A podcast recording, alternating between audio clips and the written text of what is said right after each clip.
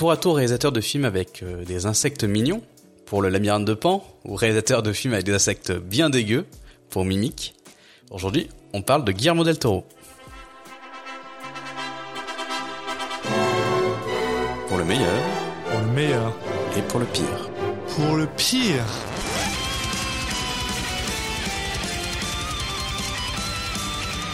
Et salut Alexis, comment ça va? Salut Julien. Pour ce sixième épisode Bah ça va plutôt bien pour ce sixième épisode de Pour le meilleur et pour le pire. Bonjour à tous, vous qui nous écoutez. On vous rappelle vite fait le euh, principe du podcast. On prend une personnalité du cinéma, on regarde son pire, son meilleur film et on en discute. Voilà, puis bon, souvent on, on fait un peu de zèle, même c'est un peu l'idée, c'est que on, on, se- on refait aussi un peu tous les films qui sont au milieu, plus Voilà. ou moins selon. euh, euh, Est-ce que à quel point c'est un plaisir de de re-regarder des films de, de cette personne ou d'en ou d'en découvrir. Cette personne, ouais. Euh, mais bon, pour cet épisode normalement ça ça devrait aller.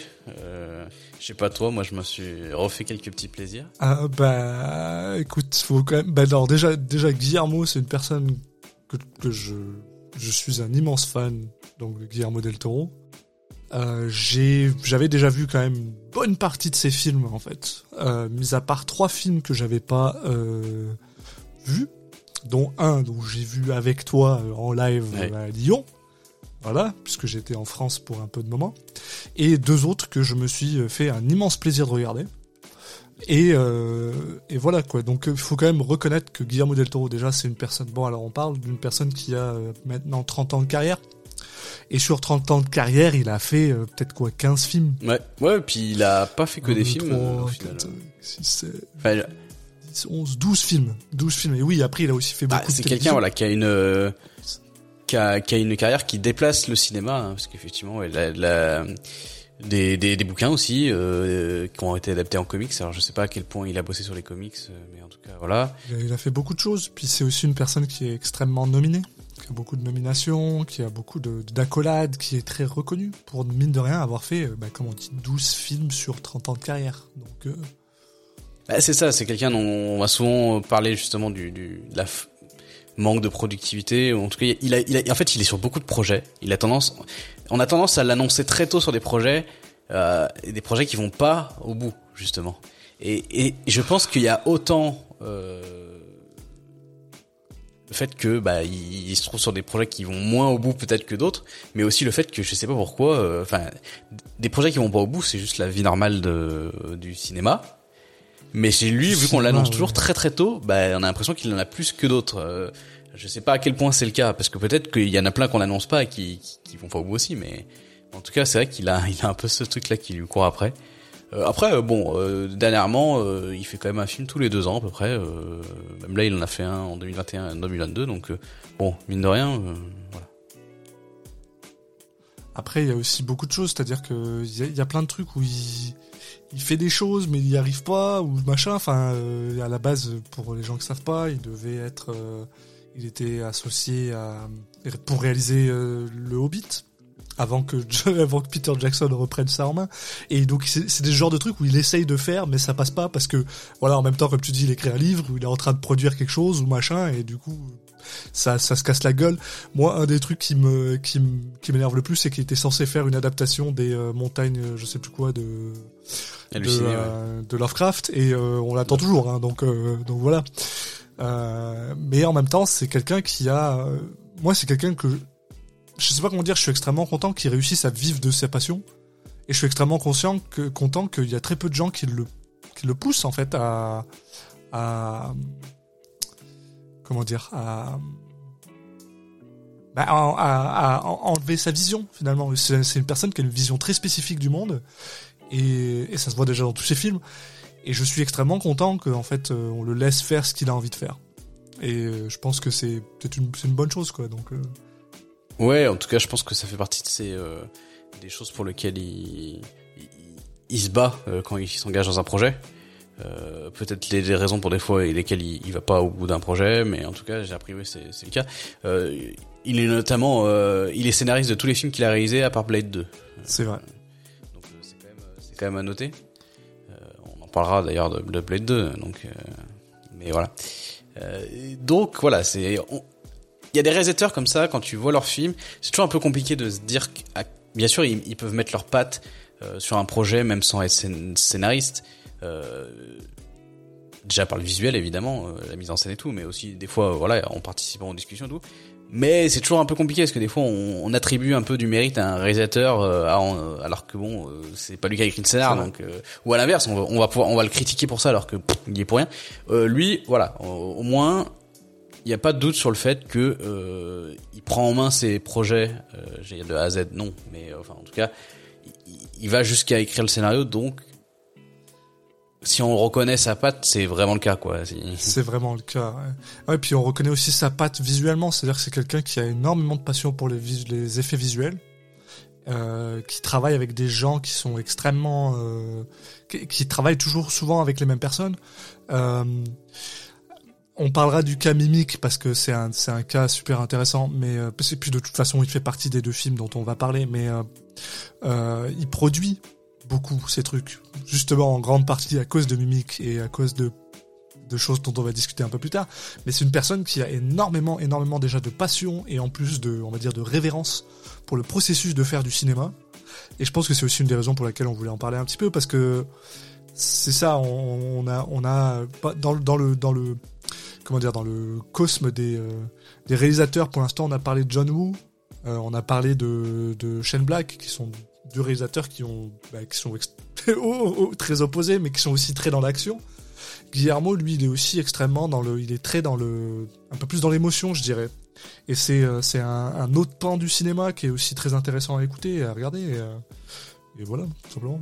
En tout cas, c'est vrai que ça fait partie des des choses qu'on prend en compte quand on choisit un petit peu les, les noms. Euh, donc forcément, les réalisateurs qui ont euh, peut-être une très belle carrière mais qui n'ont pas une patte aussi reconnaissable, c'est peut-être un peu moins intéressant d'en parler. Après, euh, ça arrivera parce que bah, ça, le, la patte d'un réalisateur ne se joue pas que forcément à la colorimétrie de ses films ou des choses aussi évidentes que ça, et, ou aux gimmicks comme que John Woo peut avoir. donc voilà. Mais c'est quand même intéressant de, de, parler de ces gens-là. Et puis en plus, Guillermo del Toro, alors un peu similaire aussi au, au, nom qu'on a déjà cité, c'est quelqu'un qui euh, a aussi une volonté euh, de faire du film euh, grand public. Et ça, nous, on apprécie aussi parce qu'on peut faire, à la même manière qu'on peut faire des, des, des, films pour enfants qui sont bien, on peut faire des films grand public qui sont bien. Et lui, il alterne un petit peu d'ailleurs. Euh, ses films sont pas forcément tous grand public, des fois il va à fond dedans. Euh, il a fait quand même du coup là trois adaptations de super-héros, par exemple. Donc euh, des choses comme ça, euh, euh, ou du Pinocchio, des, choses comme ça qui sont du domaine public, qui sont très très connus. Mais voilà, comment est-ce que lui il peut apporter son truc, même sur des films comme ça? Donc c'est ça qui est aussi intéressant sur, ce genre de personnes, c'est que mine de rien, il a travaillé pour des projets qui sont des projets de de gros studios, enfin c'est des trucs normalement t'es censé être un peu brimé quoi. Oui, ouais, mais aussi ce que je trouve super intéressant et c'est drôle, c'est alors alors, c'est toujours drôle parce que quand je vois un film de Guillermo del Toro, quand je le regarde, je suis genre... Je pense que mon avis est un peu biaisé, mais quand je ne suis pas en train de regarder un film de Del Toro, j'ai toujours l'impression que en fait c'est presque que, le gars il a un peu ce, côté euh, chair de poule. Tu sais, genre on dirait presque qu'il fait des, des films d'horreur qui seraient presque acceptables pour une personne qui est euh, qui a 12-13 ans par exemple. Puis après, je vois de ces films et je suis genre, bon, peut-être pas là, là. Mais il y a un peu, il y a un peu ce côté bah, en tout cas, euh, enfantin qui, qui va dans ces dans ces films que je trouve absolument formidable, quoi. Et enfantin, c'est pas une insulte. Hein.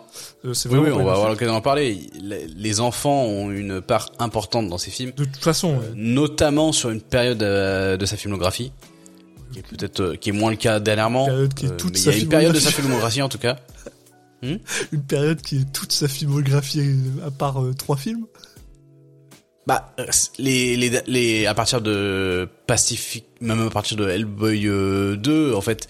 Moi je, je, pensais surtout à voilà à Mimic les Chines du diable Chronos enfin tous ces premiers films en fait. Tous ces premiers bah, films espagnols même. Pinocchio il revient un peu dedans en, en langue espagnole. Pinocchio c'est un peu ouais voilà c'est vrai que c'est un peu mais je parlais vraiment ou plus il y a un enfin Pinocchio ça marche mais euh, où il y a un personnage euh, qui a un enfant qui a un rôle important dans l'histoire. Bon, euh... filmer les enfants. C'est ça. Mais Commençons effectivement. Une fois de plus, on, une fois de plus, on part un petit peu trop loin. On attend 10 minutes avant de commencer à dire euh, qui est cette personne pour les gens qui ne connaîtraient pas Guillermo del Toro. C'est vrai que là, on se le permet parce que bon, Guillermo, il est quand même assez euh, universellement reconnu, mais c'est vrai que c'est possible que vous ne sachiez pas qui est Guillermo del Toro. Donc, Guillermo del Toro Gomez est né le 9 octobre 1964 au Mexique. Et donc, c'est un réalisateur euh, mexicain euh, qui, comme on l'a dit, a commencé sa, sa comment dire sa euh, sa carrière euh, dans les années 80, donc en 85-86. Son premier film était donc Chronos en 1993. Et à partir de là, il a fait 12 films sur 30 ans, qui ont tous plus ou moins un point commun, c'est-à-dire qu'ils sont un peu tous liés à ce côté euh, un peu... Film de monstre. Ouais, film de monstre, mais pas forcément méchant, mais vraiment... Ouais, ouais, mais... gothique, quoi. J'irais même juste Ouais. utiliser ce terme-là. Ouais. Oui, oui, oui, non, mais c'est. Il y en a quelques-uns qui, qui effectivement re- remplissent pas exactement ces cases-là, mais ouais. euh, Parce que- il a, il a un peu une fascination pour ça, pour les. Il, aime bien créer aussi des, des, des bestioles, quoi. Il adore les bestioles. Il a, en fait, c'est ça, c'est ce qu'il dit lui-même. Il adore les bestioles, il adore les, les monstres, il adore euh, l'architecture un peu euh, brutaliste, un peu euh, gothique, parce que tu te retrouves toujours avec des immenses pièces, euh, avec des euh, des colonnes et des euh, et des euh, comment on appelle ça des euh, des gargouilles et des trucs comme ça. Il adore ça. Enfin et euh, et en plus, euh, c'est quelqu'un donc en fait qui a un peu justement commencé en même temps que deux autres euh, réalisateurs euh, mexicains. qui Oui. sont qui sont aussi très importants maintenant dans, dans, dans, le, dans le cinéma américain et international qui sont Alfonso Cuarón qui pareil à un moment on va probablement faire un épisode sur Alfonso Cuarón et Alejandro G Inarritu je sais jamais le prononcer Oui, Naruto. ouais. Inarritu, qui lui aussi est devenu euh, une personne. Alors c'est assez drôle parce que je trouve que Alfonso, Dans des styles différents. Hein. ouais, Quaron, Quaron c'est plus action et Inarritu c'est plus, euh, euh, on va dire et essai. Et du coup, Ouais, puis même Quaron, c'est pas le même genre d'action, quoi. non, mais c'est plus, ouais, c'est plus action, boots on the ground et trucs comme ça. un peu cool avec Training Day, des trucs comme ça. Et c'est ça qui est drôle, c'est qu'au final, tu te rends compte que Guillermo, c'est un peu, euh, c'est un peu le milieu, en fait, qui, qui, euh, qui est capable de faire des trucs un peu plus sympathiques, quoi. Et, euh, et Mais voilà. euh, juste pour vous dire, ouais, il y, a, il y a deux choses que que Guillermo del Toro il aime bien. C'est les monstres et Ron Perlman. Ah, euh, alors, alors, moi je dirais trois choses les monstres, Ron Perlman et Doug Jones. Ouais, aussi. C'est vrai que c'est moins visible. Non, mais il aime bien. Mais je ne, je, je n'ai, je sais pas si tu as l'explication parce que donc euh, on va on va parler de Chronos notamment, qui est son premier film où il y a déjà Ron Perlman dedans. Déjà Ron Perlman dedans. ouais. Et qu'est-ce que fout Ron Perlman dans ce film? Alors, moi c'est Enfin, un truc. Comment comment ça a pu comment ça s'est c'est arrivé tout ça? Enfin je C'est, c'est un truc que je trouve absolument fascinant. Alors, ben justement, voilà, on peut commencer un petit peu à parler donc de, de Chronos. Donc, Chronos est un film euh, mexicain, donc indépendant, film indépendant mexicain, écrit et réalisé par Guillermo del Toro, euh, dans lequel il y a un de ses euh, fréquents collaborateurs qui s'appelle Federico Lupi, qui a joué sur trois de ses films. Et justement, ça va devenir un thème récurrent. Guillermo del Toro adore euh, travailler avec les mêmes personnes. Et il a bien raison, parce que ça donne des films absolument incroyables. Et comme tu dis, il y a Ron Perlman là-dedans. Et ce qui est absolument incroyable pour moi, c'est que en fait, on a commencé le film, nous, euh, je l'ai regardé il y a pas si longtemps que ça, il y a une semaine, sur euh, le, le Criterion Channel, qui est en fait un, un comment on appellerait ça, une organisation euh, à but lucratif. ouais bah, c'est c'est il est un distributeur enfin c'est un distributeur. distribue euh, de- des films de manière euh, numérique et euh, et, et, Blu-ray quoi. Voilà, mais mais Ils font les deux. et- mais c'est euh, quelque chose qui est très euh, qui est très lié souvent à RSC. Donc c'est-à-dire ça va être des films qui sont peut-être un peu plus oubliés, pas forcément RSC, mais par par des Historiquement, Voilà. mais c'est vrai que Euh, maintenant, ça change un peu, mais tu vois, par exemple, et donc pour Chronos, ils ont fait une édition euh, qui est donc le, qui est en fait le cut qui est sorti aux États-Unis. Et le cut qui est sorti aux États-Unis, il commence avec un prologue en anglais qui n'est pas dans la version euh, normale. Et pendant un moment, j'étais genre non mais attends, moi je veux le voir en espagnol le film, je veux pas le voir en anglais. Tu vois, enfin. Et, et pendant longtemps, je- et donc le film commence, t'as ce prologue en anglais, soudainement ça parle en espagnol avec des sous-titres, Et je me dis, mais attends, mais Roll Perlman, il parle pas, il parle pas espagnol. Non. Et donc, alors, Bah, des il fois, il, parle un petit peu espagnol. Il a des, des, des, euh, il a des, euh, Il a trois quatre mots. oui, il a euh, trois quatre mots en espagnol, ce qui est tout à fait correct. Mais la plupart du temps, il parle en anglais. Et il y a ce moment qui, qui moi déjà me tue parce qu'en fait, c'est euh, à aucun moment, on...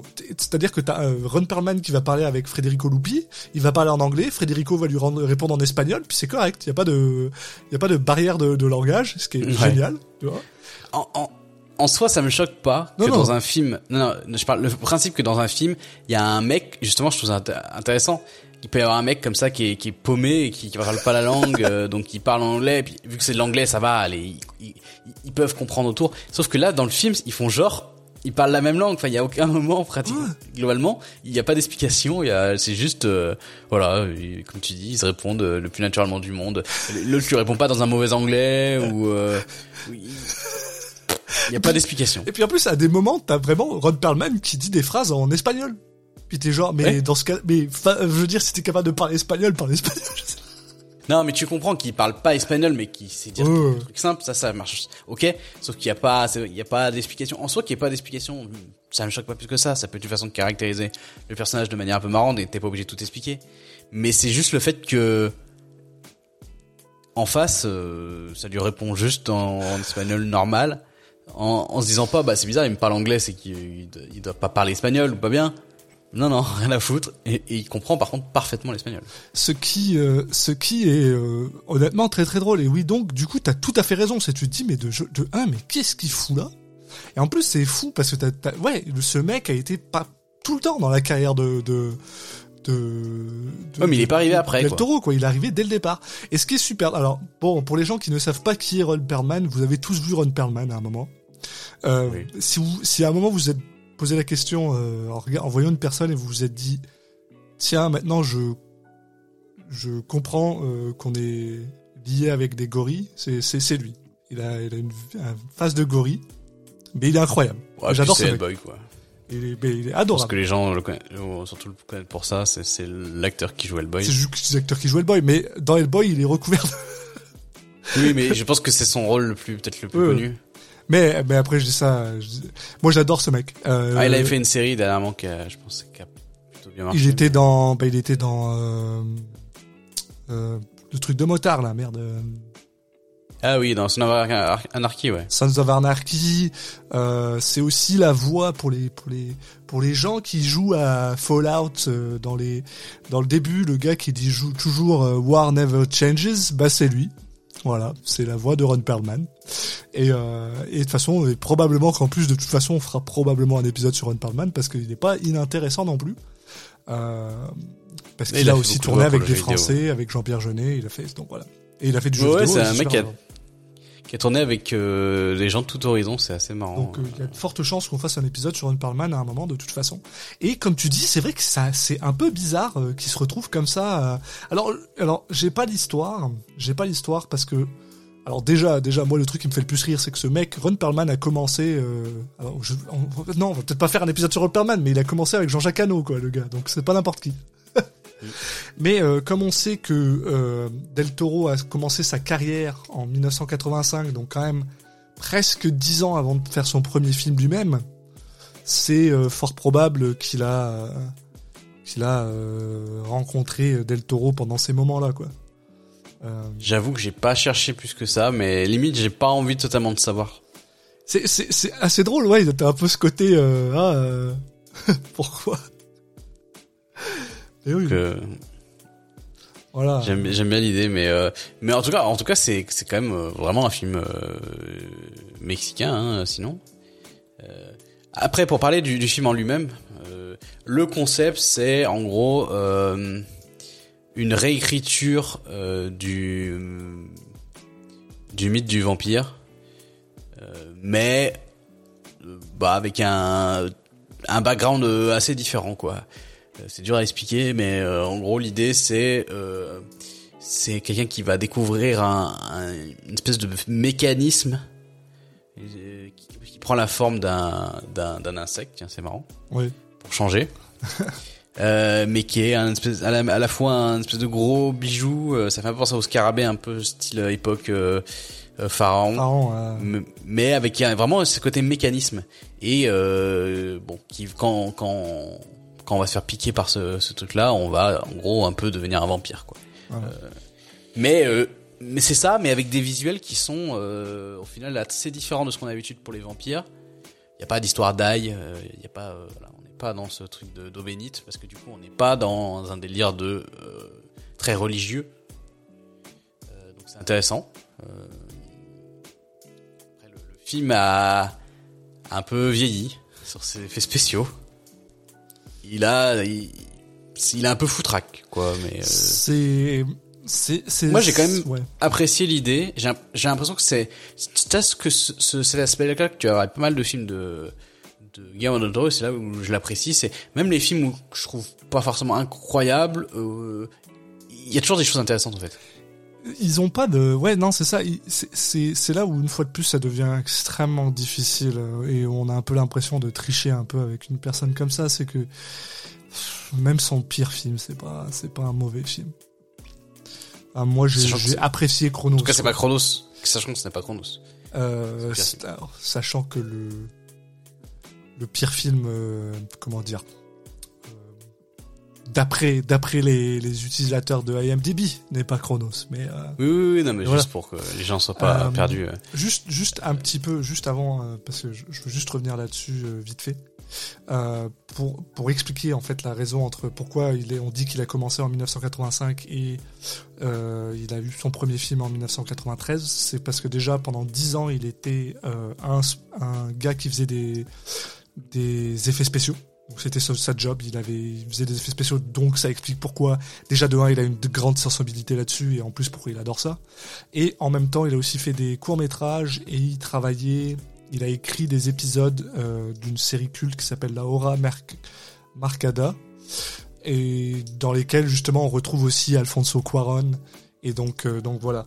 Donc c'est pas non plus pour dire qu'il a rien foutu pendant ces euh, sept ans. Il avait, s'est- qu'il faisait quand même des choses et en fait ensuite on lui a donné euh, l'opportunité c'est de c'est normal euh, de, de, qu'il y a un décalage entre le moment où tu commences ta carrière dans le cinéma et le moment où tu peux réaliser tes, tes Bien films. sûr. euh, On est d'accord. voilà, il a réalisé des, des courts métrages aussi, voilà. Mais pour moi, c'était juste important de montrer ce point oui, qu'il oui, a oui. travaillé comme personne qui faisait Oui, des oui. effets spéciaux parce que voilà, il a Voilà, vraiment même euh, maquilleur. euh, ça, se, ça se ressent dans ses films. Et c'est vrai que Chronos, malheureusement, il faut reconnaître que certains de ses effets spéciaux sont un petit peu datés. Euh, le maquillage est un le peu film- dégueulasse, mais Le film se base pas du tout là-dessus. Il y a juste des effets spéciaux en fin. En fait, il y a juste des effets spéciaux en fin de de film qui sont du coup un peu datés. Mais vu que le film a sûrement pas un gros budget, justement, il est plus dans cette veine de. Il y a du fantastique, mais en fait, euh, c'est pas. Il va pas avoir des effets de de, de sort et de magie dans tous les sens. C'est pas ce fantastique-là. On, on sait qu'il y a une trame fantastique. Euh, limite, tu, pourrais. Il pourrait. Ça pourrait être imaginé par les personnages avant avant la fin. hein, je parle. Euh, tu pourrais dire ah, c'est imaginé par les personnages euh, ils, pensent être un vampire mais ça n'est pas vraiment un enfin il y a la fin où ça change ça mais t'es toujours dans cette ligne un petit peu de un peu bizarre et, déjà et puis c'est un film visuellement qui est déjà très gothique euh, bon c'est très il est très sombre il se passe beaucoup de nuit oui. Et c'est des choses qu'on va justement retrouver tout le temps dans le cinéma de, de Del Toro. Et ça, de toute façon, c'est assez, assez clair quand il le dit lui-même que de toute façon, lui, son objectif, c'est de faire un seul film. Il aura fait un seul film à la fin de sa carrière et il sera content. C'est tout. ouais c'est un peu raté quand même C'est un peu raté parce qu'il a quand même fait beaucoup de films. Mais il y non, a quand même mais des... en vrai il y a de la variété hein. le, le, le goal, le- je pense que son goal, lui, c'est d'avoir, ce un seul truc et, euh, et c'est super intéressant. Je suis d'accord avec lui. C'est, tu fais un seul film. C'est, ton dernier film qui compte. C'est pas les autres. Puis c'est pas grave. T'essaies toujours de faire le même film et tu te rates. et c'est en, en faisant des erreurs que tu te trouves avec euh, qui, ce qui va bien. Donc c'est cool. Et donc là, justement, le film d'après et le film d'après, qui mine de rien, euh, 93, 97, donc euh, 4 ans après quoi. Et ben Ouais. ça va être. par contre là on est sur un... Vas-y. on est non je veux dire on est sur un film américain non On est sur un film américain. il y a à quel point euh, il y a y a y a de ça Euh, je sais pas Alors, on est sur un film américain qui s'appelle Mimic. Et on est sur un film américain qui est assez particulier dans la, dans la, dans la filmographie de, de, de Del Toro, puisque malgré le fait qu'il a quand même euh, réalisé et écrit ce film-là, donc il l'a écrit avec un autre gars, je crois, j'ai oublié le nom. euh, euh, Matthew Robbins. avec euh, Matthew Robbins Voilà.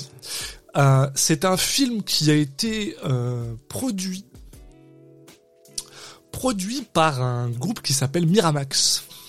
Et euh, le groupe qui s'appelle Miramax, à l'époque, donc en 97, était dirigé par une pure chiasse qui s'appelle euh, Harvey Weinstein, qui maintenant est en prison pour avoir fait des choses pas très très propres.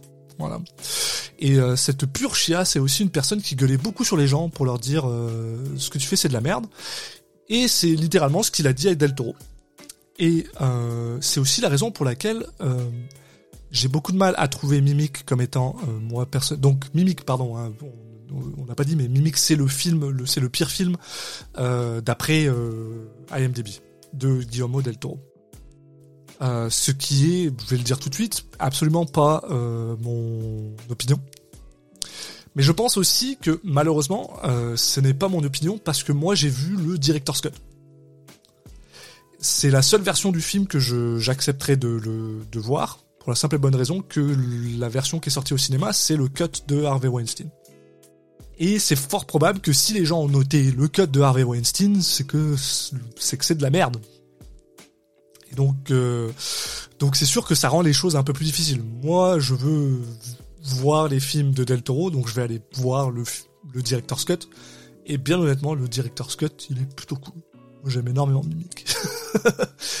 Mimic, ouais, ouais je suis d'accord. C'est un film que je j'avais pas vu, donc j'ai découvert pour le pour le pour l'émission. Euh, c'est un film de de, de de monstres entre guillemets. Enfin, c'est un film assez classique dans ce genre-là. Donc, euh, le concept. Euh, alors, le, le début du film est un peu bizarre. Je trouve qu'il est mal branlé quand même le début ouais, du film. ouais.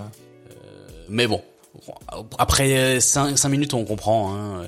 En gros, l'idée, c'est euh, il y a eu un, il y a eu une, une maladie euh, qui foutait les, qui, qui, qui, qui butait des gamins. Donc, pour, pour, pour en- enrayer ça, ils ont trouvé une solution. Ils ont créé une nouvelle espèce de, je sais pas, de, je sais pas ce que c'est de, De- base, mais des- de cafards quoi. Ouais, de cafards, ouais. En gros, qui euh, qui va, qui allait euh, buter les autres et euh, était censé s'autodétruire euh, euh, après un certain temps pour ne pas eux se, se reproduire à, nos- à- à la place de dans l'ancienne version. Voilà. Et vu que c'était ces, ces cafards-là qui qui propageaient le, la maladie, bah du coup en faisant ça, ils, ils éliminaient la maladie. La maladie. Euh, ça a marché. On est deux ou trois ans plus tard, je sais plus, et on va suivre en fait les, les gens qui étaient derrière cette euh, ce, ce- ce développement, qui ont créé cette espèce, qui font se rendre compte que bah il y a peut-être un truc qui a foiré quoi. Alors non. Euh, et non, après- c'est que ça a trop bien marché. Ouais, enfin vu qu'ils avaient pas prévu ça, c'est que ça a foiré quand même. enfin bon. Voilà. Et après, on est sur un film où voilà, euh, on a euh, euh, de l'enquête, des trucs un peu scientifiques, dans un dans un dans, dans des dans des trucs très glauques. On Oh. on est vraiment dans le. C'est quoi Ça se passe à New York, non? Ça se passe à New York, dans le. C'est vraiment le New York Glauque où il pleut tout le temps. Ouais. Euh, et, et vu qu'on on se travaille dans les égouts et tout en plus, alors là, bon, voilà. La moitié du film se Et- passe dans des égouts, ouais, voilà. Ouais. C'est incroyable. J'adore ce film. Et- Franchement, c'est c'est un film qui a pas, je pense pas qu'il y a un gros budget non plus, donc euh, Alors, qui le qui le gère bien. c'est un film qui a 30 millions de dollars. Donc c'est pas rien, mais c'est pas c'est pas incroyable. Mais pour 1997, c'est quand même Oui, beaucoup. oui. Mais c'est pas suffisant pour en faire un film de de monstres, enfin un film de d'effets spéciaux. Non non. Pas un film d'effets spéciaux, c'est un film d'ambiance. Voilà. Euh, il se trouve que voilà, il y a des moments où il- la- les créatures existent, elles ont été euh, elles ont été faites, elles sont plutôt plutôt réussies, je trouve. Je, je- je- je les adore. Elles vieillissent pas trop mal, donc c'est- Ah. c'est bien. Elles ont ce côté très poisseux.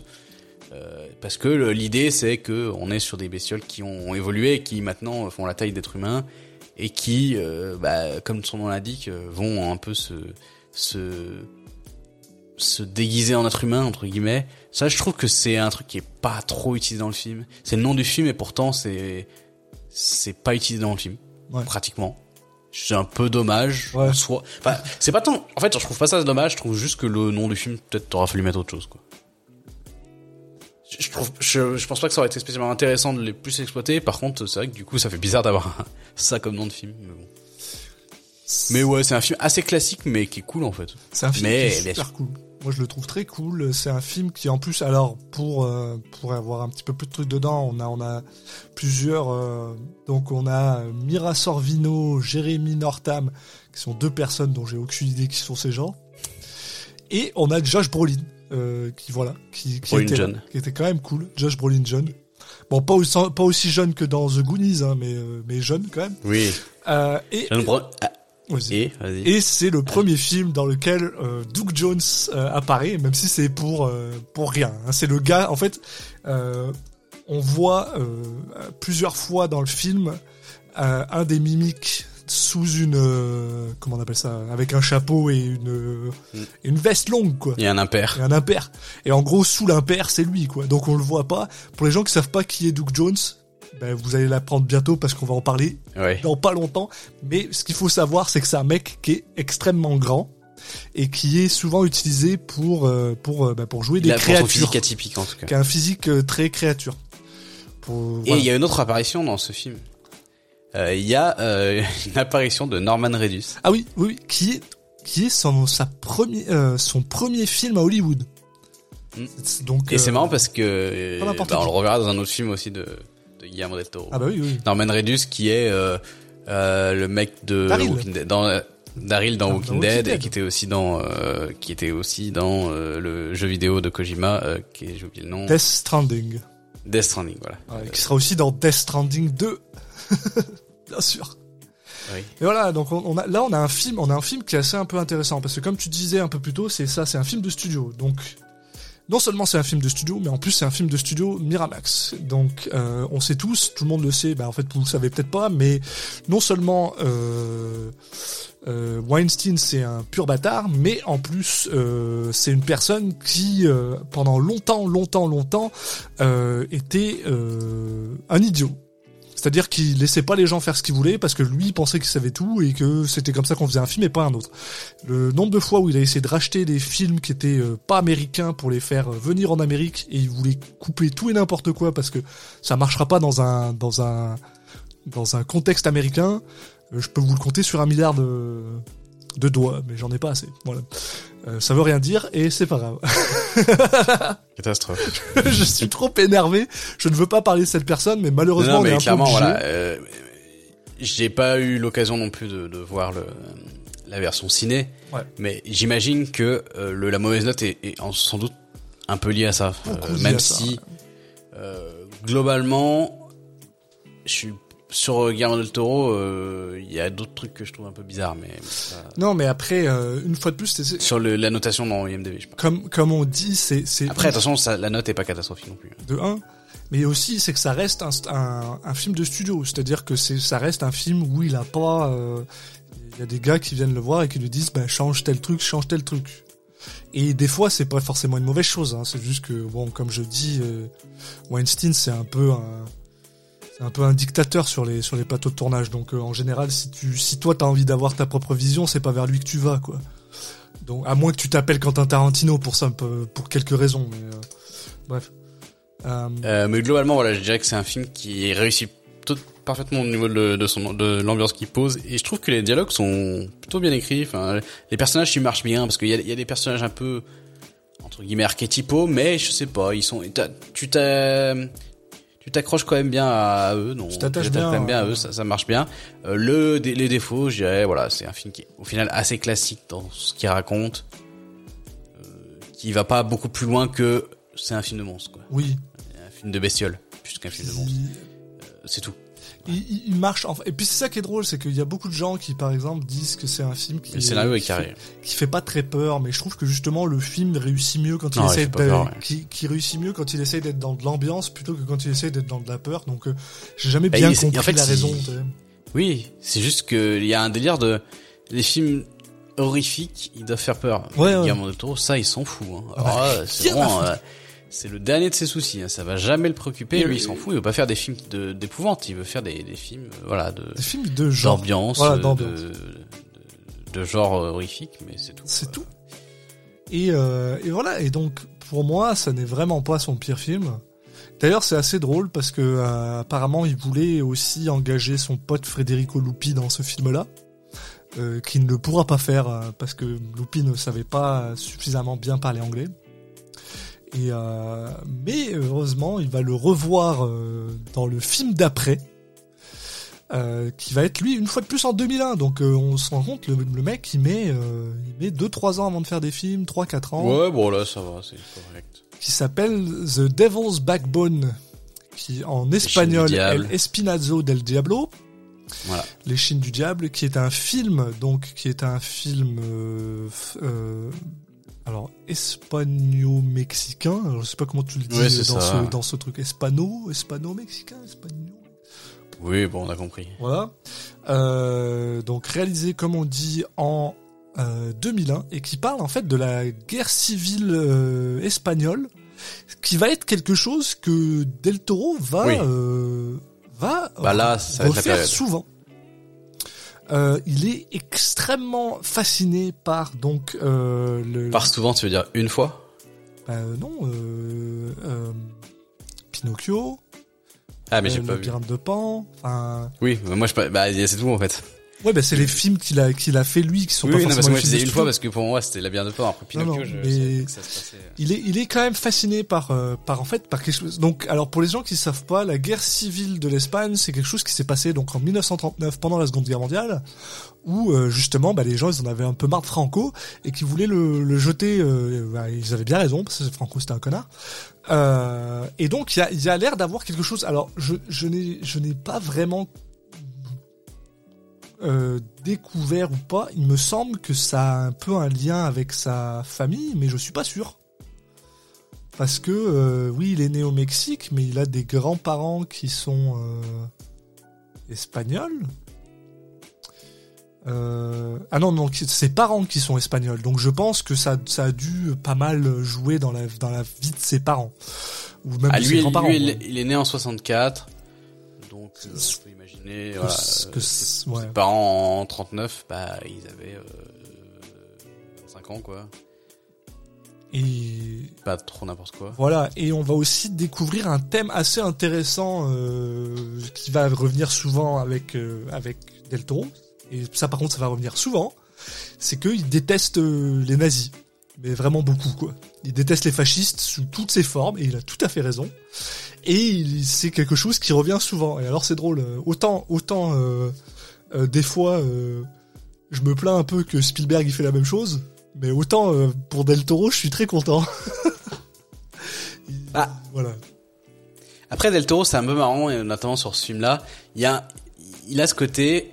Est-ce qu'il fait un film sur euh, sur la guerre en Espagne et il met un peu de, de fantastique dedans, ou est-ce qu'il fait un film fantastique et, il met un peu de contexte dedans, ouais.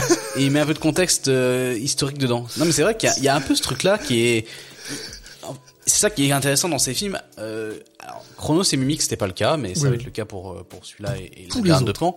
Tous Euh, les autres. Ce qui, en fait, oui, oui, oui, non, mais notamment sur ces deux films les les mieux notés. Oui, oui. Euh, alors, il y a Pinocchio euh, qui est plus récent, qui qui est, bien noté, mais par exemple, euh, David Blackbone, c'était euh, son deuxième film mieux noté après euh, après La Bienne de Pan, si on, on, on nommait euh, Pinocchio qui est sorti récemment. Il- on peut comprendre que ça plaise aux gens aussi, enfin que ça, que tu dis ah ouais ok c'est pas juste un film de fantastique parce que ça parle, euh, mais je pense pas qu'il il le fait pas pour ça hein, globalement. Tu sens que ça, ça lui parle. C'est pas juste pour euh, pour faire genre euh, c'est un film euh, fantastique plus intelligent que les autres. Il, il est pas du tout dans cette idée-là. Mais euh, il arrive assez bien à, à lier les deux. Alors celui-là, voilà, on l'a découvert ensemble et effectivement, euh, bon là l'aspect fantastique, il est quand même très peu présent. Très peu. Globalement, ça, il pourrait ne, tu pourrais remplacer le, parce qu'en fait, il y a- en gros, il y a, un fantôme hein, et ce fantôme-là, euh, s'il n'existait pas, l'histoire ne serait pas, serait la même en fait. Donc, euh, mais, pour parler plus euh, globalement du coup de, de quoi ça parle, euh, en fait, on va suivre un Carlos qui est un, qui a un enfant qui se retrouve euh, qui est orphelin et qui euh, qui du coup vu qu'il y a les, les deux personnes qui peuvent pas trop s'occuper de lui parce qu'ils sont résistants euh, vont le, le filer à un orphelinat pour qu'il s'occupe de lui en attendant et lui bah il se retrouve là un peu euh, en fait on l'abandonne là dedans et puis il se trouve que en arrivant il se rend compte que, il- voilà il y a apparemment il y a, il y a un enfant qui est mort et qui entrait les lieux. Et on va essayer de comprendre euh, pourquoi. Qu'est-ce qui s'est passé? Il y a un peu ça et en même temps en fond il se passe des choses par rapport à la guerre et, voilà quoi.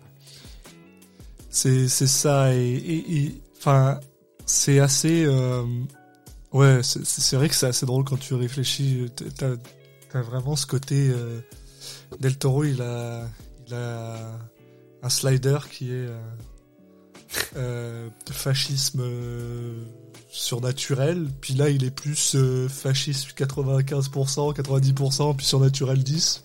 Parce que le fantôme. Mais alors, par contre, ce qui est super intéressant, c'est que tout le film est- est filmé comme un film surnaturel. Oui. Et, et je pense que c'est aussi pour ça, ça qui qu'il a dû se dire bon, faut peut-être que je mette la- un fantôme la- à la fin. Ah, attention, en tout cas, les deux premiers tiers, Oui, il y a un moment où ça bascule quand même, et on est, enfin, on est plus sur du, on devient plus sur du film de guerre limite, ou voilà, de, de résistance et de. mais c'est euh, mais c'est mais c'est ça et, et- et il faut reconnaître que enfin il y a, y a les, les- scènes qui sont les plus dures, celles où tu t'attends en général que ça soit justement euh, le fantôme ou je sais pas quoi qui qui viennent euh, assassiner quelqu'un. Mais tu te rends compte que finalement elles sont très liées à la guerre. Et je pense que c'est tout le point. C'est de te dire bah regarde en fait tu vois il y a des monstres et les monstres c'est pas ceux que tu crois en fait. Les monstres c'est ceux-là là-bas. Et, euh, et, et ce film, il, il marche super bien. Parce que tu vois, alors, quand on l'a vu ensemble, euh, j'ai passé un bon moment, ça allait bien et tout. Mais mine de rien, c'est un film qui est resté beaucoup avec moi. Et, euh, sur le long terme, je, suis euh, fasciné.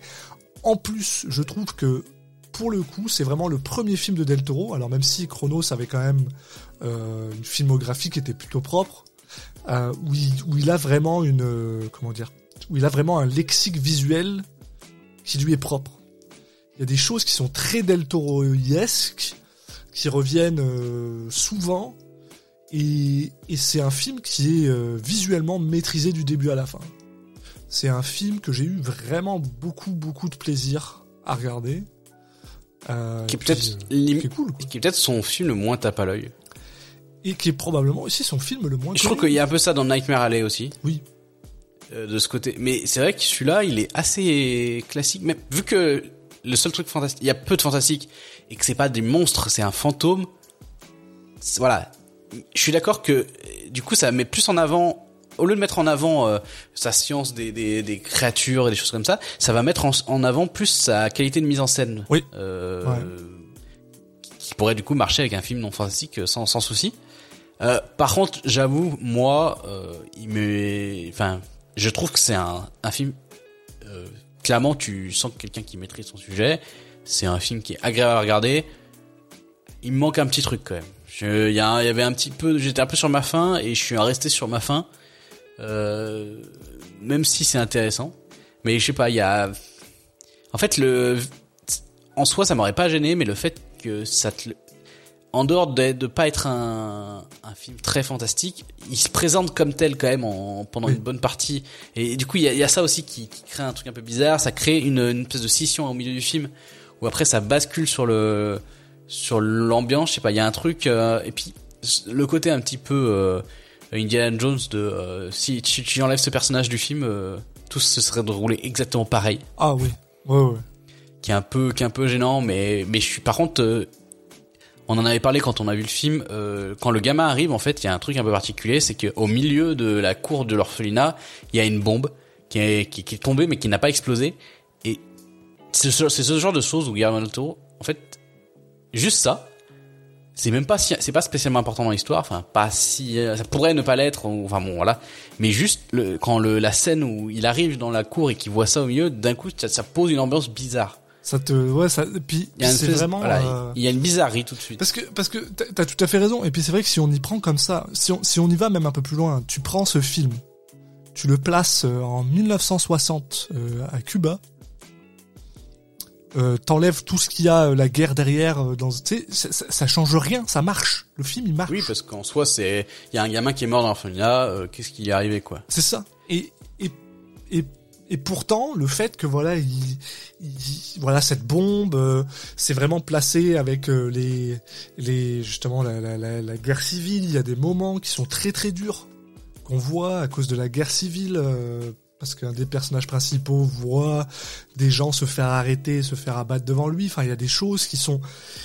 Tu te rends compte que finalement le flourish, même s'il n'est pas aussi important que ça dans l'histoire, il est extrêmement important dans le film. Et et je pense que ça, ça revient aussi quelque chose de Del Toro parce que Del Toro, peu importe comment tu le fais, peu importe comment tu passes, il y a beaucoup de ces films où tu pourrais les placer ailleurs. Pas de problème. Pinocchio, ça a rien.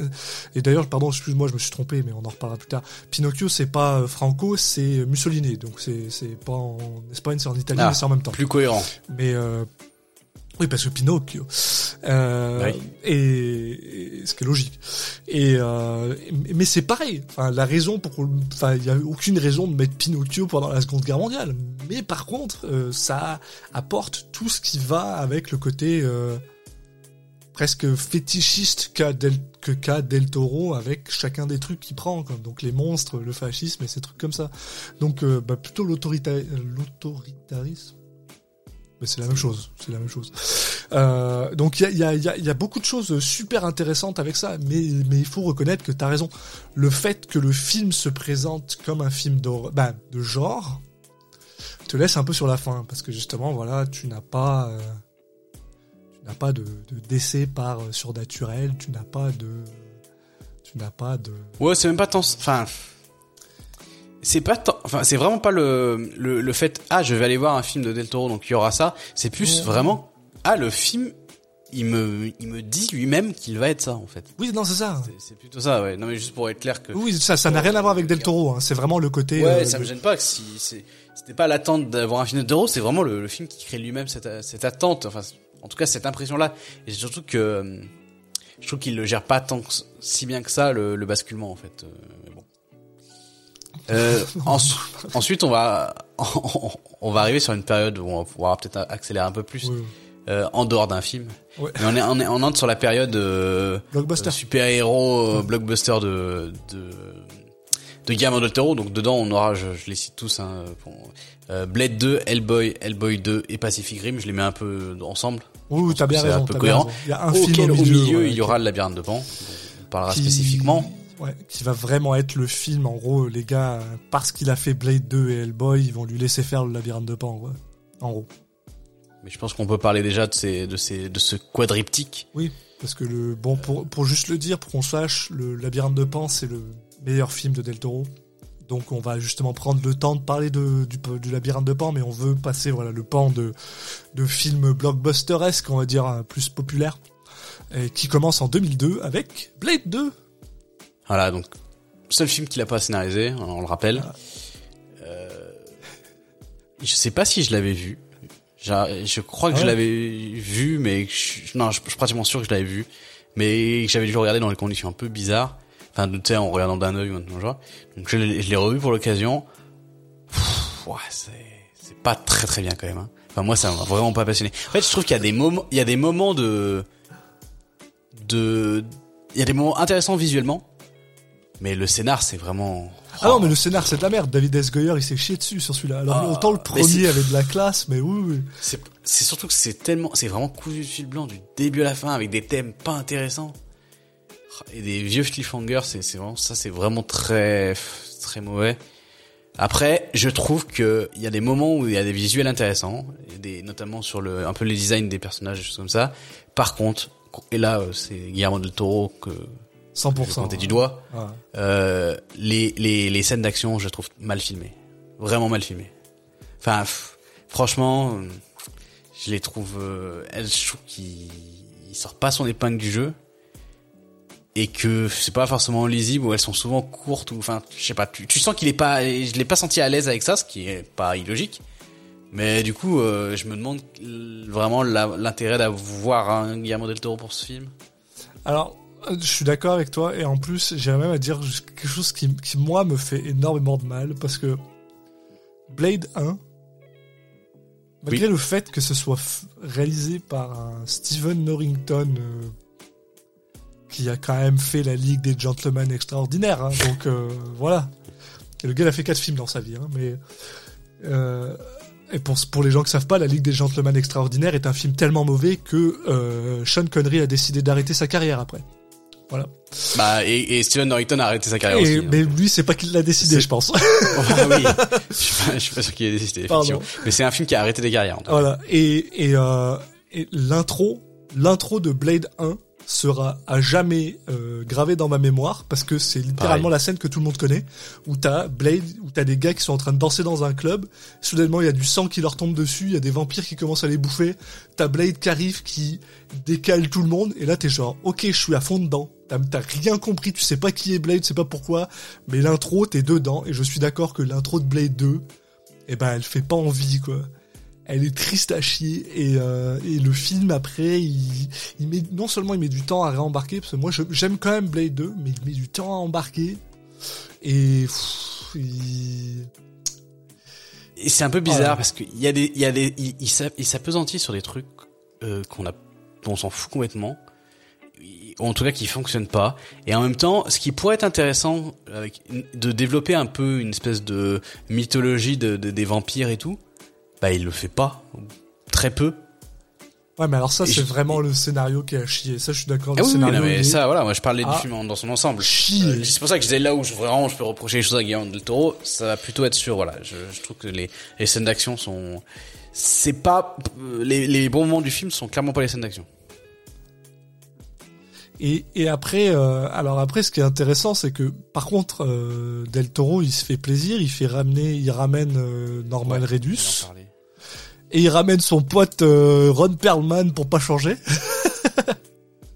Ouais, et mon problème c'est qu'il Ouais. ramène Donnie Yen pour faire Rien du tout. Ouais. Oh, putain, Voilà. c'est triste. je enfin c'est Combien de combien de combien de films Donnie Yen a-t-il joué où il joue un un gars qui fait des arts martiaux et qui a un, un problème euh, physique Ah, après après apparemment c'était son idée là. Je crois que j'ai lu ça. qui soit qui soit qui soit mute? Ok qui soit Ouais, c'est lui qui avait. Euh, ah, je sais plus si c'est là-dedans ou dans Rogue One en fait. Mais et apparemment, peut-être les deux. hein. C'était lui qui avait qui qui qui proposait ça, il avait proposé ça, mais j'ai j'ai un doute si c'est vraiment pour les deux ou pas. euh. Mais bon. Mais par contre, ouais, ils lui ont mis, ils lui ont mis un, un katana et tout. Enfin, c'est ridicule. Et surtout, euh, bah les quand tu le tu le vois assez peu, Ouais. il est pas impressionnant et tout, alors que c'est Donnie Yen quoi. Euh, c'est- très décevant quoi. J'étais très excité quand je le vois apparaître. Bah, je peux te dire que C'est c'est un film qui a. Alors tu vois là je suis un peu embêté parce que euh, Blade 2 ne fait pas partie des films que j'ai revus et donc je pense que j'en ai peut-être beaucoup de. Là tu vois quand tu me quand tu parles et quand tu me dis des trucs je suis genre mais en fait il a raison. Bah, et je pense que je j'en ai vu, je me beaucoup suis dit- de, de j'en ai beaucoup de bien bienveillance en fait mais peut-être que c'est pas c'est ce que je me suis dit quand je l'ai vu. Je me suis dit, tiens, ça c'est un film que je pense que quand j'étais gamin, j'aurais kiffé ou j'ai kiffé. Ouais. Et en le revoyant, euh, ça me ça me saoule un peu quoi. Parce que en fait, les trucs qu'on pouvait trouver cool, euh, il y a des moments où juste euh, le t'as t'as un, ralenti avec euh, avec euh, Wesley Snipes qui, qui qui fait trois pirouettes en l'air et qui tranche un mec en deux. Ouais, bon. Bon, en fait, à la fois c'est euh, dé- déjà tu sais, ça demande pas une euh, des qualités de de réalisateur euh, impressionnantes pour faire ça. Il y a rien de spécial. Et puis surtout, euh, tu, tu te rends compte que c'est fait dans tous les films quoi. Ouais, ouais. Le côté ah j'ai un sabre et je vais trancher le mec en deux et on va voir l'intérieur machin. Bref, il y a quelques effets cool sur le sur la, les morts un peu des, vampires et puis sur le côté euh, on va faire un arsenal de, gadgets un peu ou pour euh, pour buter du vampire. euh. Mais en fait mon principal des reproches limite au film c'est il y a en fait dans le concept parce que c'est ça qu'on en a pas parlé mais on va pas peut-être pas parler trop longtemps de ce film mais juste pour dire le concept c'est euh, Blade il est obligé de s'associer aux vampires parce Ouais. que il y a il y a quelqu'un qui tue les vampires enfin il y a il y a un prédateur euh, ils ont un ennemi commun quoi Ouais. Euh, ok bon c'est hyper banal comme scénario mais ok par contre là où ça pouvait être intéressant c'est que dès le début il dit les vampires euh, au moindre moment ils, vont me à la moindre occasion ils vont me retomber dessus même en plein milieu de la mission et ça je trouve c'est pas abordé alors que ça aurait pu faire un truc intéressant de se dire on va faire une espèce d'ambiance pesante tout le long du film et c'est là où limite mon principal reproche est c'est que ils ont pas euh, utilisé ce truc qui aurait pu être cool quoi. Mais c'est vrai qu'il y a aussi le fait que embaucher Guillermo del Toro pour Blade, alors que tu peux comprendre en fait le point. Tu te dis bon ok c'est un mec oui qui mais aime- pas pour faire ce, cette version de Blade Mais voilà, c'était un peu bizarre. Mais alors par contre, par contre, Oui. embaucher Guillermo deux ans plus tard pour Hellboy. Bon, c'est pas la même chose. C'est pas la même chose. Là, ça marche beaucoup mieux. Guillermo est, est très fan euh, de, de, De Mike. Mignola, donc l'auteur de, de Hellboy. Voilà. Bon, moi je vais le dire tout de suite, j'aime pas du tout Hellboy cette version. Je suis un fan de malade de, de la du comics Hell- euh, Hellboy et de tout ce qu'a fait Mike Mignola. Euh, on retrouve pas du tout le style Mike Mignola dans le, dans le truc. C'est c'est une version très euh, film de super-héros, humoristique, machin. Euh, Ok, pas de problème que ça existe, ça me gêne pas, mais vraiment même visuellement et tout, c'est c'est not my euh, not my Hellboy. Hein. C'est. Il y a pas ce côté mystérieux, ésotérique et tout. Ouais. Il y a un côté, il y a, on est vraiment X-Men. Ou Ligue des Gentlemen Extraordinaires. Il y a un peu ce, cette patte-là. Je trouve. c'est c'est c'est très drôle parce que c'est très très drôle que enfin, je suis assez d'accord avec toi. Je suis extrait parce que alors pour les gens qui Et à connaissent l'inverse, je suis vraiment peut-être le- trop méchant. Pour, pour les gens qui connaissent vraiment Hellboy le, le comic book, qui connaissent pas Hellboy le comic book, donc bon, on va en parler. Ça parle d'un démon euh, qui revient sur Terre et qui aide euh, qui aide la planète à battre les nazis. Oui. Donc voilà, enfin c'est c'est un peu euh, c'est très Après, très Le comic se passe pas à cette période-là. non Enfin- ça se passe à plusieurs périodes, c'est ça, c'est c'est dépend. Oui, mais on va dire que le truc le plus connu, c'est un peu plus tard, où en gros, il devient le, le chef d'une d'une d'une équipe qui va se battre contre les phénomènes un peu bizarres, quoi. Voilà, le PPRD. Mais c'est vrai que son ont fait un historique. film là-dessus, c'est de la merde, mais. euh, Mais son historique, euh, voilà. Et, et, et le truc, c'est ça, que, ouais. c'est que, euh, comment t'appelles ça? Il- Comme tu dis, voilà, c'est très ésotérique, c'est aussi très sombre. Ouais, de c'est très, euh, c'est très. euh, je sais pas comment le dire pour les gens qui connaissent un peu plus les jeux vidéo. C'est très euh, Dark Souliesque dans son, dans son thème. un peu. euh, C'est glauque. Bah, de toute façon, le mélange, euh, les nazis qui essaient de, qui font des portails vers, euh, vers, euh, qui font de l'occultisme, des portails vers, euh, Voilà. vers des mondes bizarres pour choper des, des trucs magiques et, et des démons et des choses comme ça. Bah, c'est ce délire-là, quoi. Euh, très très sombre, euh, voilà. C'est pas ce qu'on retrouve dans le film. Mais après, par De contre, mémoire, le- je l'ai pas revu. Le vois, film, le film est basé sur un comic qui s'appelle Hellboy Seed of Destruction, qui lui se passe en 1944 et quelques machins. Euh, donc il y a, il y, a, il y a un petit peu de ça. Par contre, Hellboy a bel et bien été créé de cette manière avec l'approval de Mike Mignola. Donc quand Del Toro a montré à Mignola sa version, il était à fond dedans parce qu'il s'est dit ça sert à rien de faire mon truc si vous faites mon truc allez lire mon comics quoi. Ce que je trouve assez correct. Donc c'est pour ça que j'ai moins un problème avec ça. Euh, Ouais, ouais. et surtout moi la chose qui me fascine le plus donc alors Hellboy euh, sort en 2004 deux ans après euh, Blade 2 mais par contre ça fait une chier de temps que Del Toro il essaye d'adapter euh, euh, il essaie d'ada- d'adapter Hellboy et il l'envoie le script à droite à gauche, personne en veut. Et une des raisons pour laquelle personne en veut, et ça ça me fera toujours rire, c'est parce que Del Toro ne voit personne d'autre que Ron Perlman pour jouer Hellboy. Et les gens sont genre, Ron qui? C'est qui ce mec-là? Mais regarde-le, il a, c'est pas, il c'est pas un action hero, c'est pas, un- c'est pas un, comment t'appelles ça, un, un- un- Oui, mais après. c'est pas euh, un main Hellboy, character ce mec-là, sauf dans des films européens. Pour eux, enfin, qu'est-ce qu'il fout là machin. Et en même temps, c'est mal connaître Hellboy, quoi. Mais oui, c'est extrêmement mal connaître Hellboy ouais, parce que euh, Hellboy, il est pas, euh, c'est pas, un, comment dire, c'est pas un paragon de, de beauté quoi. Donc le gars. euh, Non, non, non.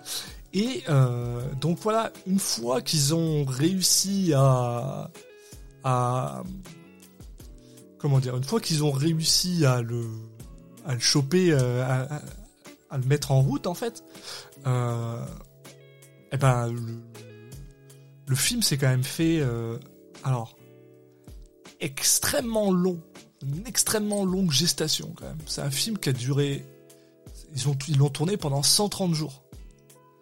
Pour les gens qui savent pas, en général, en moyenne, un film, tu le tournes plus vers les 30 jours si t'es un indépendant, machin, si jamais tu veux faire un film dans un 60. appartement. 60 si t'es un peu plus gros. et éventuellement euh, peut-être même 80 si t'es un blockbuster. 130 c'est quand même beaucoup. Surtout que c'est 6 jours par semaine, tout le temps, tout le temps, tout le temps. Enfin, c'est, c'est, ça a été un long, long, long, long, long longue gestation parce que Del Toro voulait absolument euh, faire tout un tas de trucs. Euh, il balançait des noms euh, comme genre il voulait faire des films qui ressemblaient à du euh, Ray qui est un qui est un gars qui fait des films d'animation. qui voulait faire du Jack Kirby, même si ça se trouve pas dans le film. Enfin, je sais pas, c'est un peu bizarre. Et donc c'est vrai que t'as raison. Et au final, on se retrouve avec un film qui est très bright, qui est pas si glauque, mais qui, je sais pas, moi je trouve qu'il a de la gueule. non mais je, je pense que lui, à l'inverse, c'est un film que euh, si je le revois, je le remonterai. Enfin, il y a des chances que je le remonte en fait. Je pense. Euh, oui, je l'avais quand j'étais gamin, j'en avais le DVD et tout, et c'est vrai que j'en ai gardé un. J'ai regardé, je pense peut-être qu'une partie en mémoire. Euh,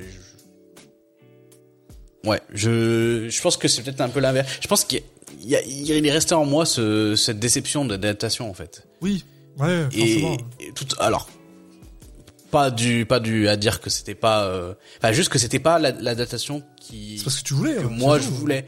Ou en tout cas même pas tant que je voulais que ça soit la même chose que les comics que en tout cas le parti pris ne m'avait pas convaincu. C'est plutôt dans ce délire là mais euh, je pense que euh, clairement c'est un film qui pourrait me voir réviser mon mon jugement parce que bah plus le même bagage euh, euh, plus de je me rends plus compte de l'apport d'un Guillermo del Toro par exemple des choses comme ça donc non puis après bon c'est aussi ça qui est intéressant c'est d'avoir ces ces choses tu sais c'est comment dire c'est on n'est pas obligé une fois de plus hein, normalement le goal de ce podcast-là, c'est juste de voir le pire et le meilleur. Donc on est techniquement pas obligé de revoir tous les films. Et donc c'est intéressant aussi d'avoir un peu justement ce, ce, ce, retour et ce feedback. Euh, aussi, juste pour l'amener, Doug Jones est aussi dans ce film-là. Hein, euh, Sapiens est dans ce film, donc euh, voilà, Doug Jones est là. Et vous allez vous rendre compte, Doug Jones c'est qui hein, En général, c'est le mec euh, qui est grand et qui est sous une chier grand de, et fin. grand et fin et qui est sous une chier de de prothèse quoi. C'est son c'est son truc. Là, dans ce film, il est littéralement bleu avec des immenses yeux et il est grand. voilà, il a des des mains, comment t'appelles ça, palmées, puis enfin voilà. Et et donc, Hellboy 1 est un immense succès, à la fois critique. Alors peut-être pas un immense succès box-office, hein, 66 millions de budget, 99, 100 millions de box-office mais euh, c'est pas. C'est quand même pas mal. Hein. C'est quand même pas mal. Euh, Blade 2 était déjà un immense succès. Ouais, voilà. Euh, Hellboy 2 le sera sera entre les deux après, euh, plus proche de Blade 2, mais on est là, il a fait trois bons succès au final, donc euh, c'est pas pour rien qu'il lui file aussi après Pacific Rim, qui est aussi un, un, gros budget, qui sera un gros succès aussi, plus de 100 millions au box-office. Et justement pour parler de Pacific Rim, donc film de gros robots qui se tape euh, contre des contre des euh, gros monstres. Donc ah, t'as, oublié qu'il y avait Hellboy 2 au milieu, mais euh, c'est la même chose, hein, c'est pas. Ah, ah, oui, oui, je, je savais pas si tu voulais en parler plus. En non, non, non, c'est vraiment bon. Voilà, en 2008, il a fait Hellboy 2, euh, qui a aussi été un autre succès, encore plus, parce que pour un 85 millions, 168 millions de box office, voilà, c'est tout. Voilà, pardon. Ah ouais, j'avais pas ces chiffres-là, moi. Pour moi, il était, justement, c'est ce que j'ai dit tout à l'heure, il était à peu près au même niveau que Blade 2, mais... Non, non, c'est encore plus un succès, non seulement que Blade 2, mais aussi que... Ah, sur MDB, ils ont, euh, ils ont pas les mêmes euh, chiffres. Bien, bien joué. Et donc, voilà, comme tu dis, ensuite, ensuite, on a... Euh, ouais, Pacific Rim, donc, qui est son film, son film, bah, hommage à, au kaiju, donc, qui est, ce qui sont ces gros monstres japonais, hein, Godzilla, vous le connaissez tous et en même temps qui est aussi euh, un hommage au mecha euh, japonais donc euh, voilà euh, qu'un mélange des deux donc pas le film vraiment pas pas très subtil dans, en soi. Peut-être un de ceux où on reconnaît pas tant que ça la patte Guillermo del Toro. C'est celui où on reconnaît le moins la patte je dirais.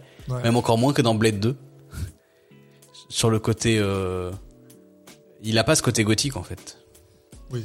Mais c'est un autre pan de truc qui kiffe.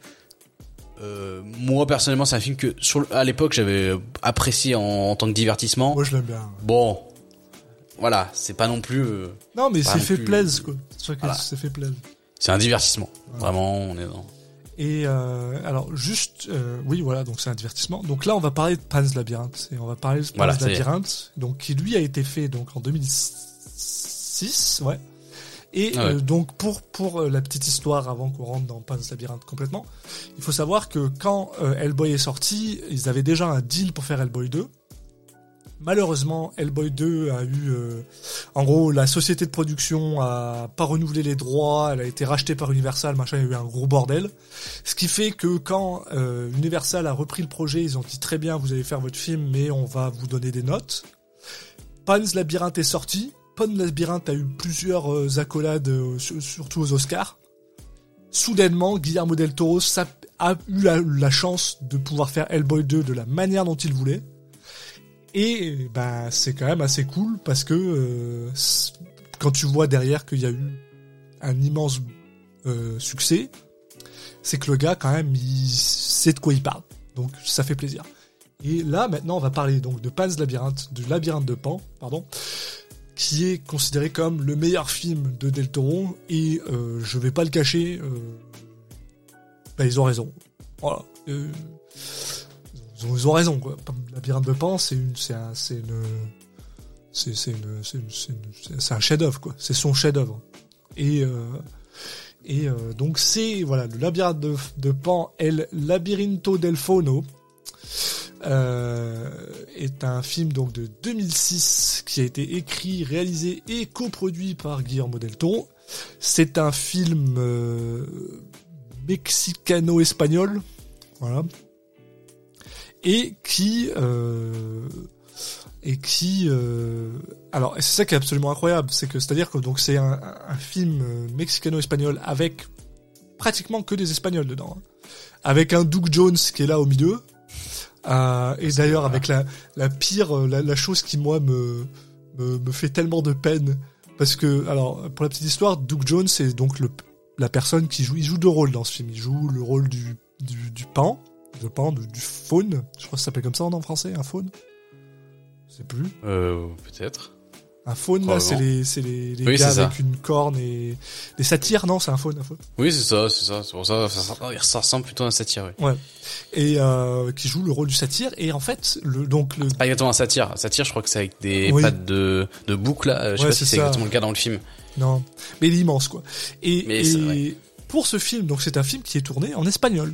Pour ce film, Doug Jones a appris l'espagnol, a enregistré ses lignes en espagnol, et malheureusement, pendant le cut du film, ils se sont rendus compte que ça marchait pas très bien, donc ils l'ont 2B.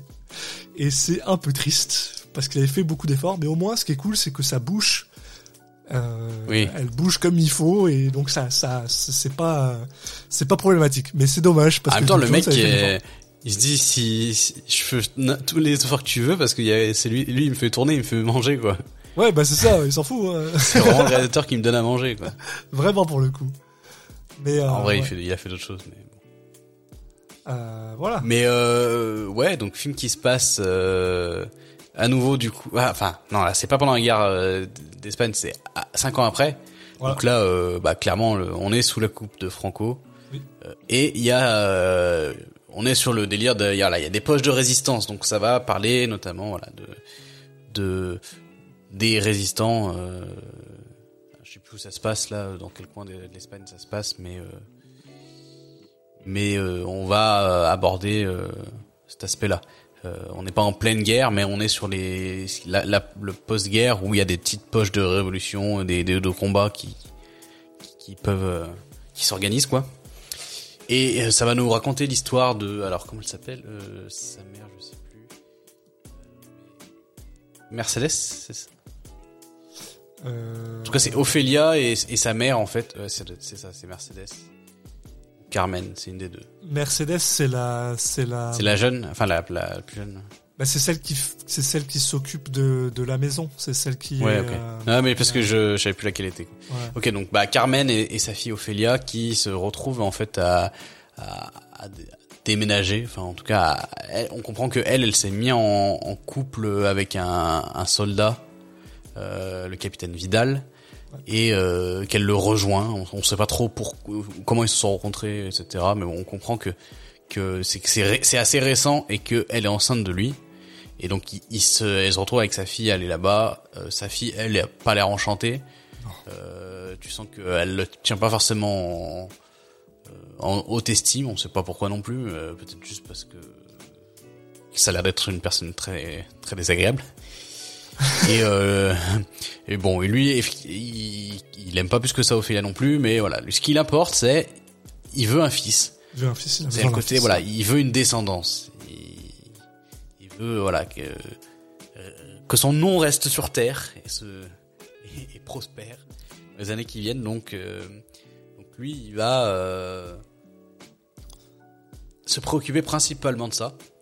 Euh, parce qu'en fait, la mère de d'Ophélia est, est, est malade.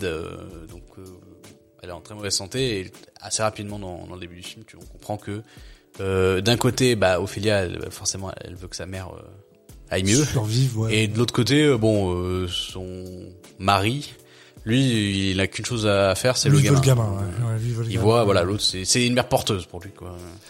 On a, on est vraiment avec un, un personnage, voilà, le capitaine Vidal, qui est d'ailleurs joué par un Sergi Lopez, mais euh, honnêtement, Ouais, il est il est super. incroyable, euh, qui est mais une pure, une pure chiasse de, de, de fasciste. hein. Lui, il y a pas de, de problème. Tu sais directement qui est le méchant. D'ailleurs, c'est un des trucs que j'apprécie beaucoup avec euh, Del Toro, c'est qu'il n'y a pas de, tu, le sais quoi. Tu- en général, tu sais assez rapidement qui est un connard ou pas. hein. Donc, euh, c'est plutôt sympa. Voilà. Et, euh, et donc, en plus de ça, donc sur le backdrop, donc en gros, le, le capitaine est là parce qu'il y a des comment t'appelles ça Il y a des révolutionnaires qui sont dans la forêt, donc en gros, il est là pour essayer de les attraper. Et en plus de ça, on a Ophélia, donc qui en fait euh, euh, tombe. En fait, il y a, il y a un labyrinthe et au milieu du labyrinthe, il y a non attends merde zut comment ça se passe déjà? J'ai oublié Bah, en fait, déjà, quand elle arrive, elle tombe sur une espèce de, de bestiole. euh, oui voilà c'est la bestiole Un peu bizarre et il y a tout un truc où euh, clairement elle, tu sais, c'est la fille qui qui est un peu dans son monde quoi. Elle aime bien lire ou elle a elle a beaucoup d'imagination. voilà Euh, donc bon, ça va être un, un des thèmes du du, du film, euh, ce côté. euh, c'est là où on retrouve ce que a fait Guillermo del Toro parfois. Ce truc où c'est un film fantastique clairement. Mais le, le fantastique peut juste être une manifestation de, de quelque chose. Il n'est pas forcément il n'y a pas vraiment, forcément quelque chose de fantastique qui se passe vraiment. Ça peut être juste une façon de, de visualiser des choses qui se passent. voilà oui voilà Et oui, elle tombe sur une espèce de, de petite bestiole, et puis après, bon, euh, quand je crois qu'elle s'endort, en gros, elle, elle se réveille dans un espèce d'autre monde, et là où elle tombe sur justement le, le faune, là, le. C'est ça, qui tombe, tombe sur le, le faune et qui est donc joué par un Doug Jones, mais qui le joue mais tellement bien, mais c'est incroyable. Le design est très réussi. C'est incroyable, c'est propre, c'est beau, c'est un peu effrayant. Tu tu quand tu le vois, tu tu, tu lui fais pas confiance déjà de base. Puis, Ouais, mais c'est ça qui fonctionne bien, je trouve, dans le film. Il y a vraiment un côté, mais en même temps, t'es genre, est-ce que ça vaut plus la peine que que que, que les fascistes Peut-être, oui. et euh, et en gros, voilà, le gars lui explique, en gros, lui donne un, un livre. Il lui donne un livre et lui explique qu'en fait, elle est la réincarnation d'une princesse qui vit dans un autre euh, dans une autre dimension. Et que en gros, si elle suit euh, les trois épreuves qui sont dans le livre, eh ben, elle elle, elle sera euh, elle sera euh, renvoyée dans son royaume et elle pourra être une princesse dans son Bah, royaume. c'est vraiment un conte de fées. C'est un conte de fées. Et, euh, et le truc, c'est Et c'est ça en fait au début, la, euh, ce qui se passe, je, m'en rappelle. En fait, c'est elle suit, tu sais, justement, elle, elle tombe sur une espèce de petit insecte, elle dit ah mais maman j'ai trouvé une fée, elle lui fait oui oui allez c'est bien. Oui, Et oui. en fait la nuit, elle va suivre la fée dans le labyrinthe. Oui, parce que l'insecte se le- transforme en fée devant elle. C'est ça. Ouais, c'est ça. Oui. Ouais, parce qu'elle lui montre une image, elle lui dit toi t'es une fée. Et elle lui montre une image genre de Tinkerbell, euh, la fée que Oui. tu vois dans Disney. Et en fait l'insecte se transforme en fée et elle. Et c'est là où tu te dis voilà, euh, Est-ce que c'est dans sa tête? Est-ce que c'est un peu euh, ouais, Ouais. je sais pas trop. c'est elle qui qui qui veut que ce soit une fée, donc euh, il prend l'apparence que dont elle elle veut quoi. Donc Et là, on a le droit, donc en fait, à trois, euh, à trois. En fait, si tu regardes, c'est trois short movies euh, où en fait Ophélia doit euh, aller faire des trucs super bizarres. Donc euh, trois épreuves quoi. voilà, trois épreuves. La première, c'est qu'il faut qu'elle aille récupérer la clé dans le- dans le- dans l'estomac d'une grenouille géante qui vit sous un arbre. Et cette, ce moment est dégueulasse. mais Oh, ça marche trop bien. Et c'est alors tu vois c'est ça qui est drôle, c'est que le labyrinthe de Pan quand tu commences le film, bon, tu te dis ça revient ça rejoint un peu à ce que je disais euh, plus tôt. Tu te dis bon euh, pendant les 15-20 premières minutes, attention, hein, je voilà. Tu te dis bon, tu mets un enfant là-devant, un enfant qui a 10-12 ans, ça passe. Bon, jusqu'au moment où t'as le le capitaine qui euh, stab un gars à un coup de bouteille dans la face, tu te dis bon, ça aurait pu C'est passer. plus ces parties-là qui me, c'est plus ces parties-là que les parties fantastiques qui font dire que c'est pas pour les enfants. Ouais, c'est ça. C'est parce que le, le- le fantastique C'est ce que tu disais, hein. Et c'est et c'est ça qui est drôle, c'est que le film, tout le long, le film, il te dit, regarde, ah c'est joli, ah c'est gentil, ah elle est nazie. Tu fais genre, wow, oh, calme-toi. Bon, après, euh, quand t'arrives sous le sous le truc, enfin c'est c'est dégueulasse. Moi, c'est le genre de truc. Alors, j'ai euh, je suis arachnophobe, j'ai un peu un truc avec les insectes. Alors, euh, quand t'as une, petite fille qui a genre, elle a quoi, elle a 12 ans, 15 ans, quelque chose comme ça, 12, 13 ans Ouais.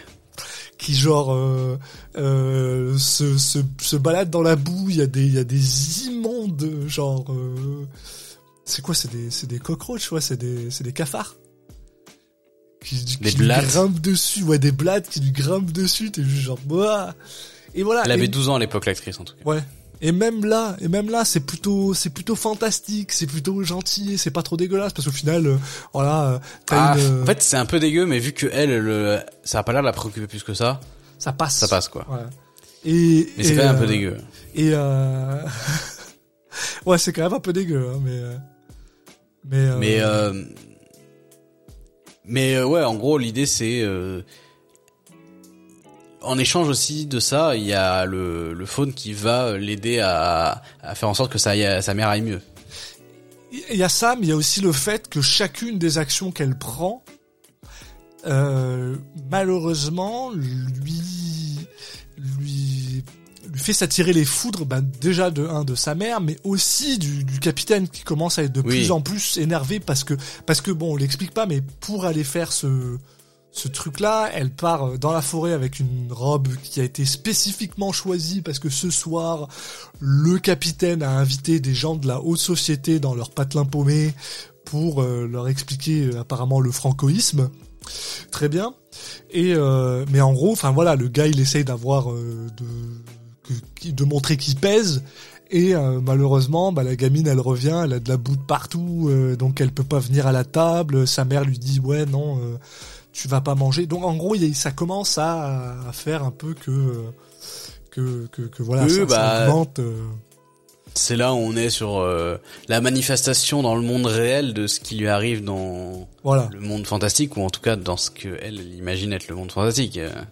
Ça une personne la la croit, personne la voit euh, euh, faire les exploits etc qu'elle fait. Mais par contre, il voit bien les conséquences derrière euh, de quand elle revient dégueulasse ou de ce genre Voilà. quoi.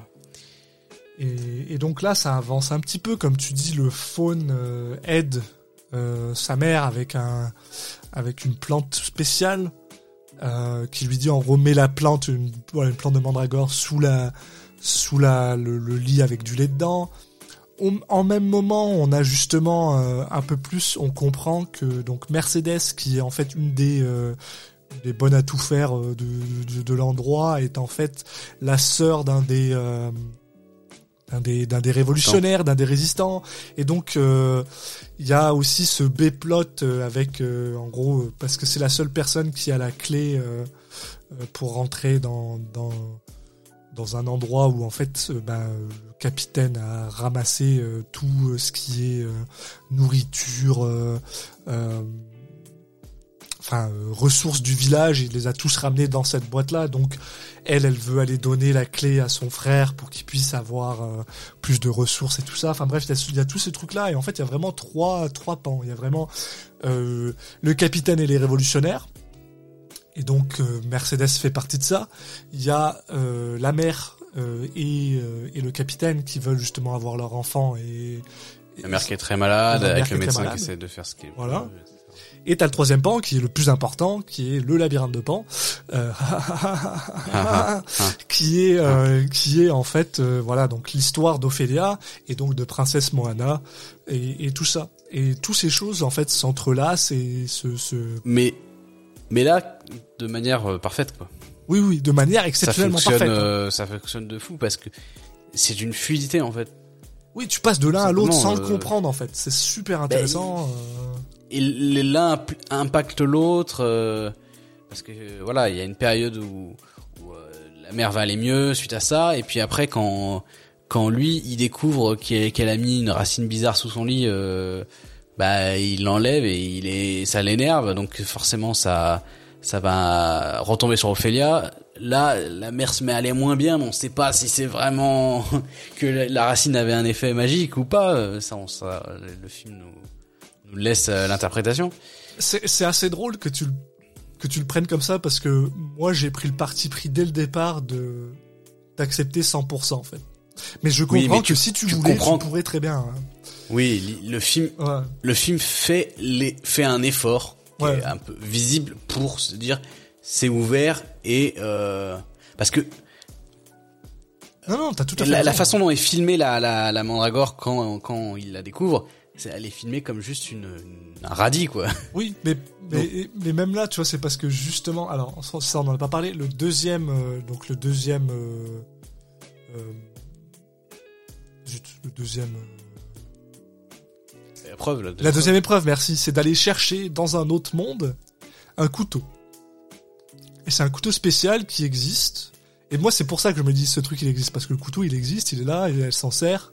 Enfin, et en gros, pour aller dans ce monde-là, elle ouvre une portail avec de la craie. Parce que déjà, t'es là, tu te dis, ok, jusque là, tu pourrais te dire qu'à la limite tout fonctionne dans cet univers. Je veux dire, il pourrait y avoir un, un chemin sous l'arbre qui t'emmène vers ce- cette grosse euh, grenouille machin. Là, par contre, non. C'est euh, je dessine un mur sur, euh, je dessine une porte sur un mur, je pousse le mur, puis ça s'ouvre sur un autre endroit qui donne sur un des endroits, mais sincèrement, un des endroits les mieux foutus de la planète. Avec un des monstres les plus dégueulasses que j'ai vu de ma vie, qui est très clairement une métaphore du capitalisme, mais il n'y a pas de problème.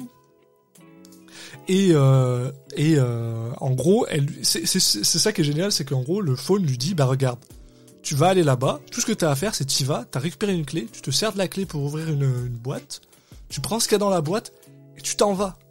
Il va y avoir un monstre bizarre qui est devant une table, tu t'en fous de lui, tu ne touches à rien. Tu touches à rien à la table et tu seras tranquille.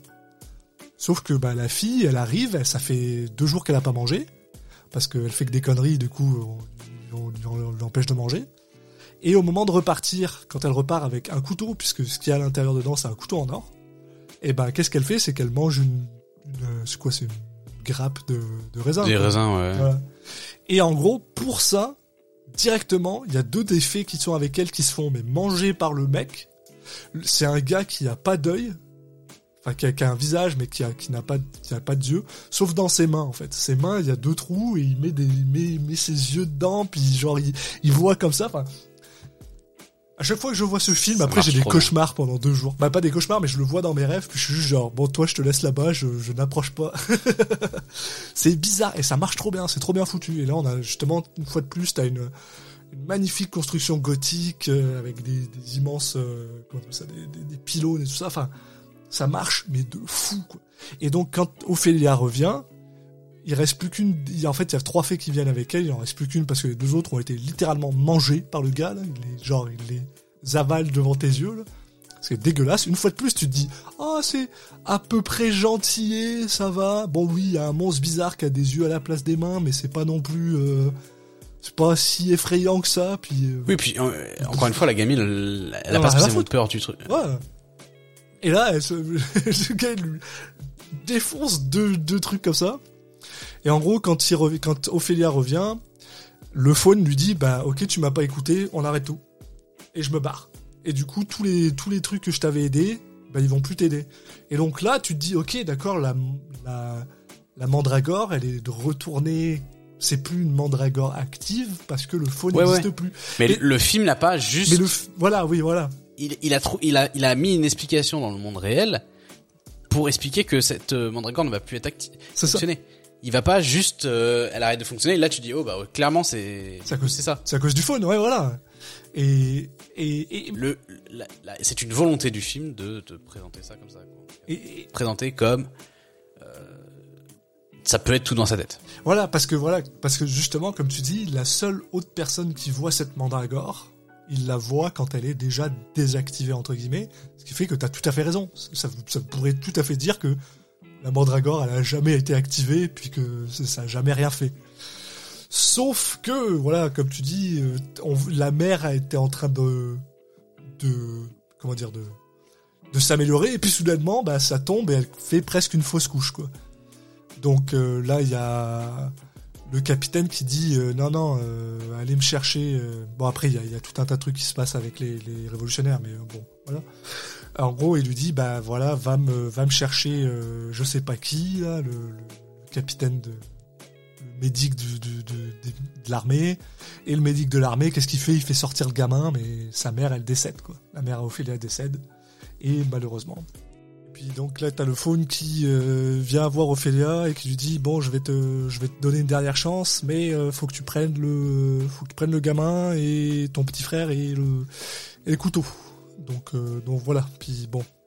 Après, euh, on va pas. Là, c'est, on rentre vraiment dans la fin du film. Ce serait dommage de vous spoiler tout ça. Si je pense qu'on en a déjà peut-être spoilé un petit peu. Puis en plus, ça fait longtemps qu'on parle de, de Pan de labyrinthe. Je pense que le plus important à dire. Oui, et puis l'idée c'est pas forcément de, voilà.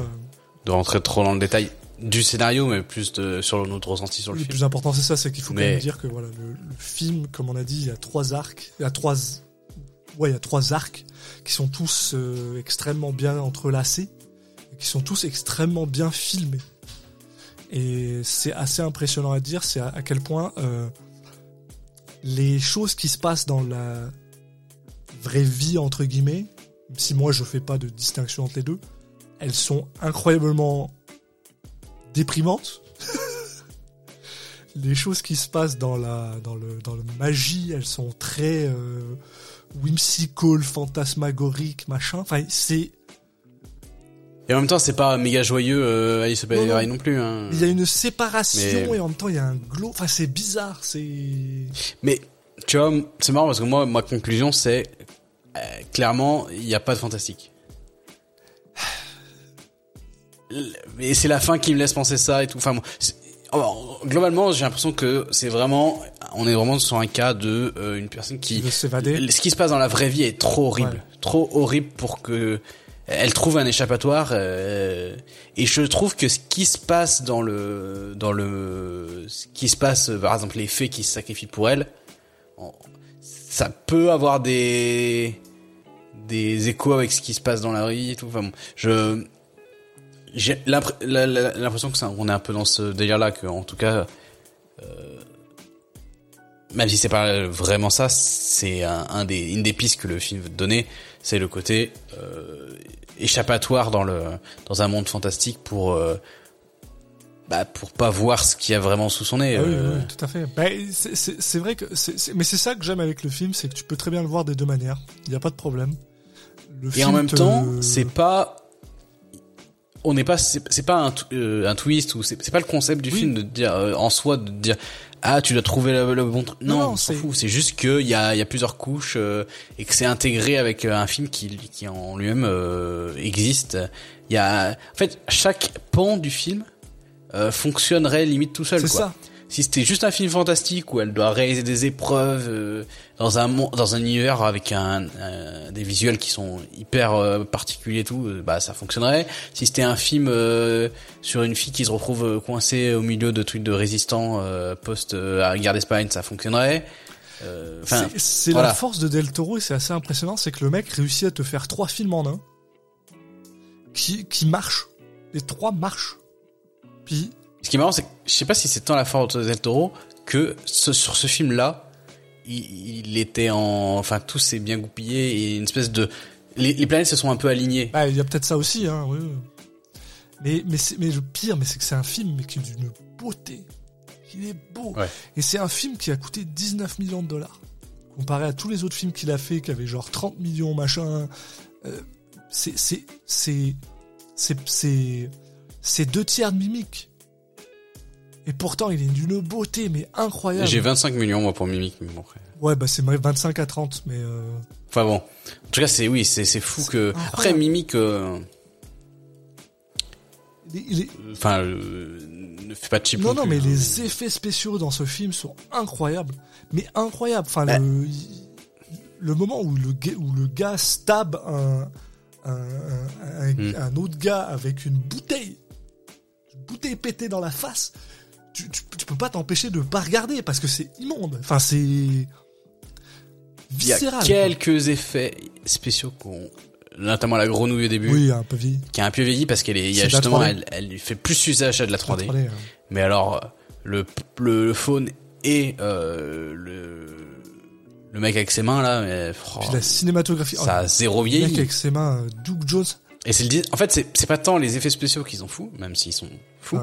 C'est le le design en fait derrière c'est c'est le je sais pas comment t'appelles ça oui t'as le design puis t'as aussi enfin je suis désolé mais bon faut reconnaître deux choses hein.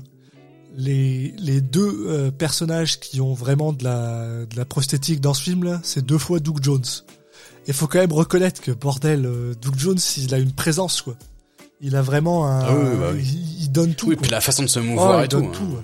Puis on a le droit à un mec, enfin euh, bon, on n'en a pas super bien parlé de euh, Guillermo Navarro, qui est en fait le cinématographe de, de Pan's Labyrinth, qui est un cinématographe qui a littéralement suivi Guillermo del Toro depuis le début. Il était sur Chronos, il était sur euh, Devil's Backbone, il était sur Hellboy, Hellboy 2, enfin c'est Pacific Rim, c'est un mec qui travaille avec del Toro tout le temps. C'est aussi un gars qui a qui a fait Twilight euh, oui, c'est aussi un gars qui a travaillé sur Twilight. Euh, Breaking Dawn, c'est le dernier. Euh, partie 1 et 2, c'est le c'est 6 et 7 je crois. Mais il a aussi travaillé sur Spawn, From Dust Till Dawn, euh, Desperado de Rodriguez, euh, Jackie Brown de Tarantino. Donc c'est un mec qui a qui sait travailler. Et sur Pan's Labyrinth, il travaille, mais enfin, je suis désolé, c'est c'est un film mais qui est beau. C'est c'est filmé. Alors c'est con à dire. Il y a des films qui essayent de faire des films un peu, euh, comment t'appelles ça, euh, tu sais, euh, ah ça se passe dans les années 40, tu sais, et du coup ils te mettent un, ah oui non ils te là- mettent une, du grain, ils te mettent du, de la pâte ou je sais pas quoi. Là c'est même pas ça, c'est-à-dire qu'en fait ils ont filmé, ils sont en mode bon bah on va filmer euh, euh, comme si on filmait maintenant, sauf que le décor, le set design, euh, tout, tout est genre L'éclairage l'éclairage et, euh, t'as l'impression d'être là quoi. T'as l'impression d'être en 40 mais l'éclairage en règle générale c'est quelque chose qui est qui, qui fait démar- qui, qui démarque beaucoup. qui démarque le style euh, Guillermo del Toro aussi Mais c'est impressionnant, quoi. Enfin, je suis. euh, Ce film est d'une beauté, mais j'en reviens pas. Moi, j'en revenais pas quand je regardais le film. Puis, euh, bon, c'est vrai, quand tu dis, bon, tout ce qui est 3D, ça a vieilli. Malheureusement, la, la grenouille, elle a vieilli un peu. mais il y en a pas tant que ça Il y en a pas tant que ça. Euh, mais euh, le- la, la fin aussi, le, le- l'après, Ouais, c'est pas, c'est pas génial, mais bon. ouais mais il y y a une raison Oui, donc ça me oui, choque oui. pas du tout moi enfin il y a y a un truc Mais euh, c'est- un film d'une beauté et c'est un film d'une beauté qui a été euh, qui a été euh, re, reconnu quoi parce que bon euh, au, euh, au 79e Oscar euh, Guillermo del Toro a été nominé comme euh, meilleur screenplay meilleur euh, film euh, dans dans une langue étrangère qui n'a pas gagné meilleur euh, original score donc pour la musique la Bah, aucun, qui est spoiler. incroyable qui ne l'a pas gagné. Par contre, cinématographie, ils l'ont gagné. Make-up, euh, maquillage et art direction, ils les ont gagnés. Et tu le comprends, quoi. C'est incroyable. oui oui le, le film a gagné euh, en- enfin a gagné des trucs mais pas Guillermo Voilà. Mais il a quand même gagné trois Oscars sur ce film. Euh, Oui, un oui. nombre incroyable de, de, de, de Goya Awards, Ariel Awards, Saturn Oui, Awards, ça- machin, tout, tout ce que tu peux. non mais il a gagné énormément de prix ce qui est Ce qui, comme on disait plus tôt, c'est ça qui leur a permis aussi de revenir euh, sur Hellboy 2 et de dire non, on fait ce qu'on veut maintenant, s'il vous plaît. Mais, euh, mais voilà quoi. Et bon Guillermo del Toro se se vengera un peu plus tard avec euh, avec trois derniers films, donc on va dire c'est le dernier film. Mais avant qu'on termine, je veux juste quand même parce que voilà, là on revient, on va revenir. Donc on a fini le le, euh, le. Del Toro as a, as a blockbuster monsieur. Mais la chose que je voulais dire par contre, et moi ce que je trouve super important et super intéressant, c'est quand tu écoutes parler de Guillermo Del Toro, il ne considère pas qu'il a deux types de films qu'il a fait. Jamais. Lui il considère que pour lui un Hellboy est aussi personnel qu'un labyrinthe de Pan. Et ça, je trouve ça incroyable. C'est pas un mec qui a fait des films comme Hellboy ou Hellboy 2 parce qu'il avait besoin de manger, tu vois. Non, il les a fait parce qu'il voulait les faire et il les a fait de la manière dont il les a fait parce qu'il voulait les faire comme ça. Et ça, je trouve ça. Oui, et en même temps, il se fout un petit peu notre gueule. Hein. Non mais il avait faim, mais comme tout le monde. Mais non non mais c'est pas ça. C'est juste que évidemment que que non. Enfin évidemment que Pacific Rim est moins personnel que le labyrinthe de Pan. Enfin, mais c'est pas grave. Alors non. Et je, vais même je vais même euh, me battre avec toi là-dessus parce que Pacific Rim, on est d'accord que c'est un immense blockbuster. Mais par contre, Guillermo del Toro est un immense fan, immense immense fan de films de monstres. Non mais ça c'est autre chose. Et du coup c'est personnel pour lui dans ce dans ce style-là. Non mais dans, je dis pas qu'il voulait pas le faire. Je dis juste que dans le dans l'histoire et dans ce qui est ils mettent dans le film, euh, il met il met il met moins de choses personnelles qu'en faisant un labyrinthe de pan. Mais parce que mais c'est pas vrai. C'est pas parce qu'il veut pas parler de choses qui sont plus dramatiques, c'est pas parce qu'il a du fun en faisant le film que c'est pas personnel pour lui. Comme je te dis, euh, Pacific Rim, c'est son Godzilla. C'est quelque chose d'extrêmement personnel pour lui. Il voulait le faire oui, mais c'est pas ça que je dis. Mais c'est pas, mais, mais parce que les gens, ils ont l'impression que parce que c'est pas dramatique, c'est moins personnel. C'est différent. Non, mais c'est deux choses différentes. Il y a d'un côté le fait qu'il voulait vraiment le faire et que c'est un, donc un choix de sa part de faire ce projet. Ça, je dis pas le contraire. Je dis juste que dans le contenu euh, de, ce dont parle le film, il va, il va, il y intègre moins de choses de sa, de sa vie ou de eh ben, thèmes. C'est là où je ne suis pas d'accord avec toi. Parce que Pacific Rim est quelque bah. chose d'extrêmement personnel pour lui. Parce que justement, ce qu'il voulait faire, c'était un film japonais avec Godzilla. Et c'est ce qu'il a fait. Oui, mais c'est pas ça, c'est pas un thème. Si, c'est pas un thème du film. Quel, quel, quel thème aborde le film qui sont vraiment personnels et qui le sont tout autant que que la de C'est pas important. c'est pas important. C'est personnel bah pour oui, lui. c'était c'est mon. Oui, mais c'était pas mon propos. Moi, c'est ça le problème que j'ai avec les, avec cette, cette, cette notion-là, c'est que, c'est que parce que c'est pas dramatique, parce que ça apporte pas de l'histoire ou je sais pas quoi. Ça, pour moi, là, demain, si je fais un film et que le film c'est sur, euh, c'est sur, euh, euh, comment t'appelles ça? Ah zut le film de, de Kurosawa sur les, les sept samouraïs, eh ben ce sera aussi personnel sur moi que si je fais un film sur la Seconde Guerre mondiale en France. Parce que c'est. Mais oui, mais parce que tu n'as, oui, mais parce que tu n'as, t'as, autant de de liens avec la Seconde Guerre mondiale que. J'en, j'en ai quand même. Enfin, je veux dire, mes grands-parents, des trucs comme ça. Enfin, je veux dire, il y a quand même un minimum de. Puis c'est. Oui, mais si tu mets si tu mets ça et que tu, tu mets des trucs de ton histoire personnelle, ça, ça sera forcément. Tu mets tu mets plus de toi que ça dépend, mais en tout cas, je trouve pas que, que Pacific Rim ait des, des thèmes forts qui me font penser que que c'est qu'il a ça veut pas dire qu'il avait pas envie de faire le film et que c'est pas le film n'était pas un projet important pour lui. Oui, mais c'est mais tu peux ah. Oui, mais moi je disais pas ça du coup. bon, bah, moi je disais juste que que souvent ils disent ah oui, mais j'ai fait un blockbuster mais euh, en fait, sa volonté propre était de faire un blockbuster. Mais en tout cas, euh, il y a mis sans doute moins de choses euh, euh, qui faisaient référence à son histoire personnelle, etc. en tout cas, ça dépend lesquels, mais, mais même Hellboy, en fait, t'es aussi, t'es, en, quoi qu'il arrive, même si tu, tu, ton, ton rapport au film, c'est que tu adores Hellboy, quoi qu'il arrive, après, tu te retrouves avec un, t'as une matière première et t'as quelque chose qui fait que tu t'es un peu bloqué par ça, quoi qu'il arrive. Euh, donc tu auras forcément moins de place que quand il fait euh, les Chines du diable ou le labyrinthe de Pan. Euh, mais ça peut. Ce qui compte, c'est que il avait envie de faire un film Hellboy et que de, par ce principe-là, il s'est investi à fond dedans. Oui, donc c'est. mais son, son, espace de sa liberté, elle est quand même forcément plus faible que sur un autre film. Pas avec Hellboy 2. voilà, ça empêche. Avec Hellboy 2, il a vraiment. Avec Hellboy 2, il a pu faire ce qu'il voulait. Et Pacific Rim, il a pu faire ce qu'il voulait aussi. Donc sa liberté, son côté, euh, je mets ce que je veux dedans, je mets mon Mais point. Il, se trouve que, que Hellboy ne se passe pas pendant la guerre d'Espagne, par exemple. C'est sans doute pas un hasard. Parce que, non, mais ce que je veux dire, c'est que le, matériel de base, te, te force à avoir un peu de cohérence et à pas. Non, mais Voilà. voilà, bon, euh, le matériel de base, c'est des nazis, il fait bien ce qu'il veut avec. Hein. Euh, S'il avait envie, il peut... Tu sais, les, les nazis en Espagne ou les nazis ailleurs, c'est la même chose. Hein.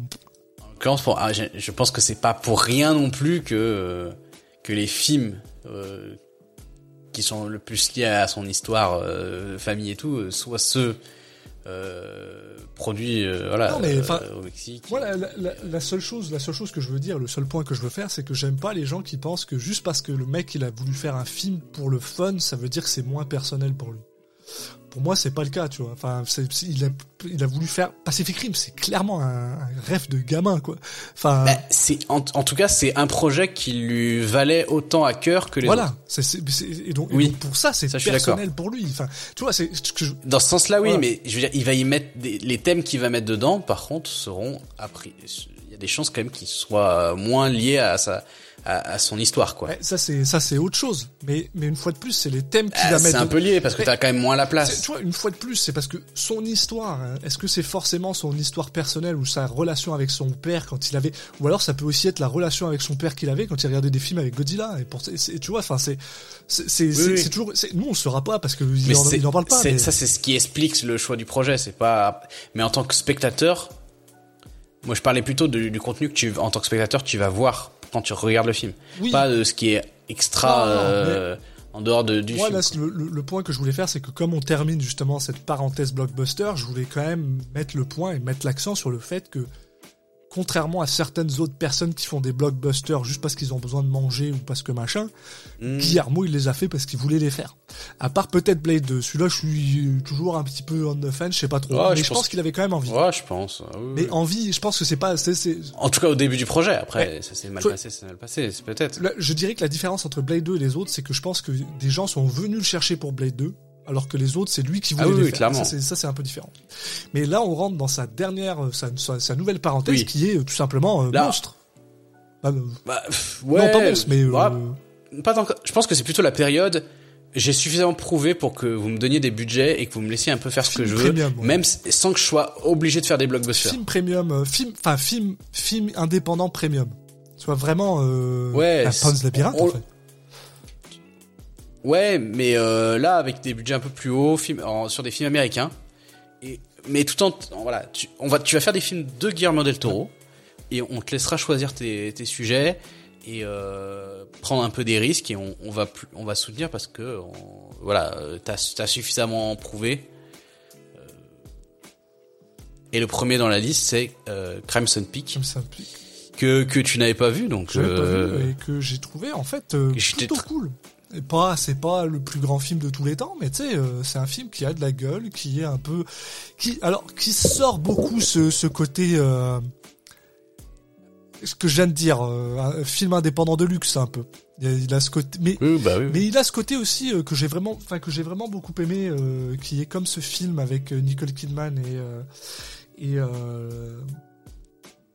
et Les mon autres docteur préféré, ouais les autres, ouais, ouais, ouais, les autres, ouais. Euh, The Others avec euh, Sotros. avec Eccleston. Euh, que j'ai que j'ai vraiment beaucoup d'Amenabar qui est qui est que j'ai il- Oui, le Sotros. Ouais, voilà bah, donc voilà aussi qu'elle est un autre film d'un d'un d'un d'un mexicain Ah, c'est la nouvelle vague de, du cinéma d'horreur euh, voilà donc euh, hispanique, quoi. Donc, donc j'ai vraiment beaucoup, pardon, un chi, hein, excuse-moi, je, l'ai misclassé. Euh, j'avais dit, je, je me suis trompé. Euh, un gars que j'adore aussi. Et donc il y a- il y, a ce côté-là que j'ai vraiment beaucoup apprécié en fait. Euh, bon après Crimson Peak, bon dans son histoire, elle est pas vraiment incroyable. Hein, tu comprends assez, assez bien où ça s'en va assez tôt. Mais voilà, c'est un bon petit film de, de fantômes qui lui pour le coup a plus de fantômes que The Devil's Backbone. Euh, Ah, et puis, quel, Je trouve c'est intéressant parce que c'est un film qui est, on est plus sur des, on est sur des effets vraiment numériques, Ouais. là. Mais qui garde une patte, euh, pas numérique et qui vieillissent plutôt bien. Et je trouve qu'ils sont très stylés, les apparitions Parce que de tu vois que c'est des, c'est des gars qui ont été euh, mis sous prothèse devant des fonds verts. Et du coup, ça garde un peu ce côté euh, un peu plus super cool. Et c'est vrai que Crimson Peak est quand même pas dégueulasse. Mais Moi, je trouve le film magnifique. Mais, le, la, oui, la, la, la, je veux dire la, la pellicule Super. Ouais, tout. Enfin, même costumes juste le ouais, ouais. design, c'est méga stylé en fait. Beau. Le concept que euh, ils sont dans un coin où il y a des trucs qui ressemblent à du sang. Enfin, c'est juste, c'est c'est c'est too much et en même temps c'est c'est trop classe et et j'aime moi ce que j'aime beaucoup c'est qu'en fait bon l'idée c'est que à un moment il, il- c'est des gens qui possèdent un manoir un peu euh, Un peu pété, ouais. Qui, euh, bah, qui appartient à la famille depuis longtemps, Ah, ils bref. vivent dedans un peu tout seul, et elle se retrouve, il y a une le personnage principal qui se retrouve à aller habiter là-bas. Mais moi, ce que je trouve super stylé, c'est quand elle arrive, il, a pas, ils ont pas essayé de faire un, enfin, le manoir, il est vraiment en ruine et il y a, il essaie pas de le cacher, quoi. Ouais. Je trouve que ça, ça, ça, ça participe à l'ambiance, euh, ce côté, elle arrive et tu te dis putain, mais c'est à la fois pas réaliste dans le sens où personne vivrait dans ce, là-dedans, ça, ça n'a aucun sens. Mais le film, il, il, il sacrifie un peu de réalisme pour euh, faire des trucs stylés, quoi. Et même, moi, au niveau du scénario, je trouve que Mais l'histoire, elle est, je dis pas qu'elle est méga Ça, originale, mais je trouve que ça, marche super bien très bien. Et genre, il y a, il y a la, la relation, tu sais, les relations un peu, un peu malsaines, un peu bizarres. Euh, Je trouve qu'il arrive à garder sa, son espèce de suspense pendant très longtemps. Enfin, il maîtrise bien son, son ambiance et, t'es un peu sur le fil tout du long. c'est- Euh, Il y, a pas ce truc de quand tu peux deviner un peu le scénario, tu dis oui bah vu que je sais où ça va, je perds en, je perds en non, rythme non, et je perds tout, en intensité dans mon visionnage. Là, je trouve que c'est pas ça, c'est pas le cas. Et moi, c'est un film que j'ai vraiment j'aime beaucoup. je savais où ça allait et justement j'étais content, j'avais hâte, tu sais, qu'il le révèle, j'étais genre ah allez allez vas-y et c'est c'est super sympa et en plus alors un truc intéressant à propos de Crimson Peak, c'est la deuxième collaboration de Del Toro avec Matthew Robbins qui avait écrit Mimic et qui va aussi euh, qui a aussi écrit euh, Pinocchio avec lui. Donc euh, donc voilà, c'est quand même pas inintéressant. Et en plus, il y a Jim Beaver dedans. J'adore Jim Beaver, donc je suis toujours content. Et donc Crimson Peak, quand même cool, qui est pas le, le- le meilleur des films, mais qui est quand même un film cool. Par contre, Bah, je pense que c'est- moi, c'est mon deuxième préféré de. ah, alors moi, mon deuxième préféré, c'est celui qui arrive après. Je peux celui comprendre. sur lequel notre ami Guillermo a reçu un Oscar, qui est tout simplement The Shape of. Water. Euh, mais, Enfin, le premier où il a gagné l'Oscar. oui, voilà. Mais alors, par contre, il faut quand même que je sois extrêmement euh, clair avec toi. Une des raisons pour laquelle j'aime énormément ce film, c'est parce que je suis un immense fan de Michael Shannon. Et que, euh, malheureusement, dès qu'il y a Michael Shannon dans un film, je peux pas m'empêcher de, de noter plus favorablement que si euh, il n'était pas dedans.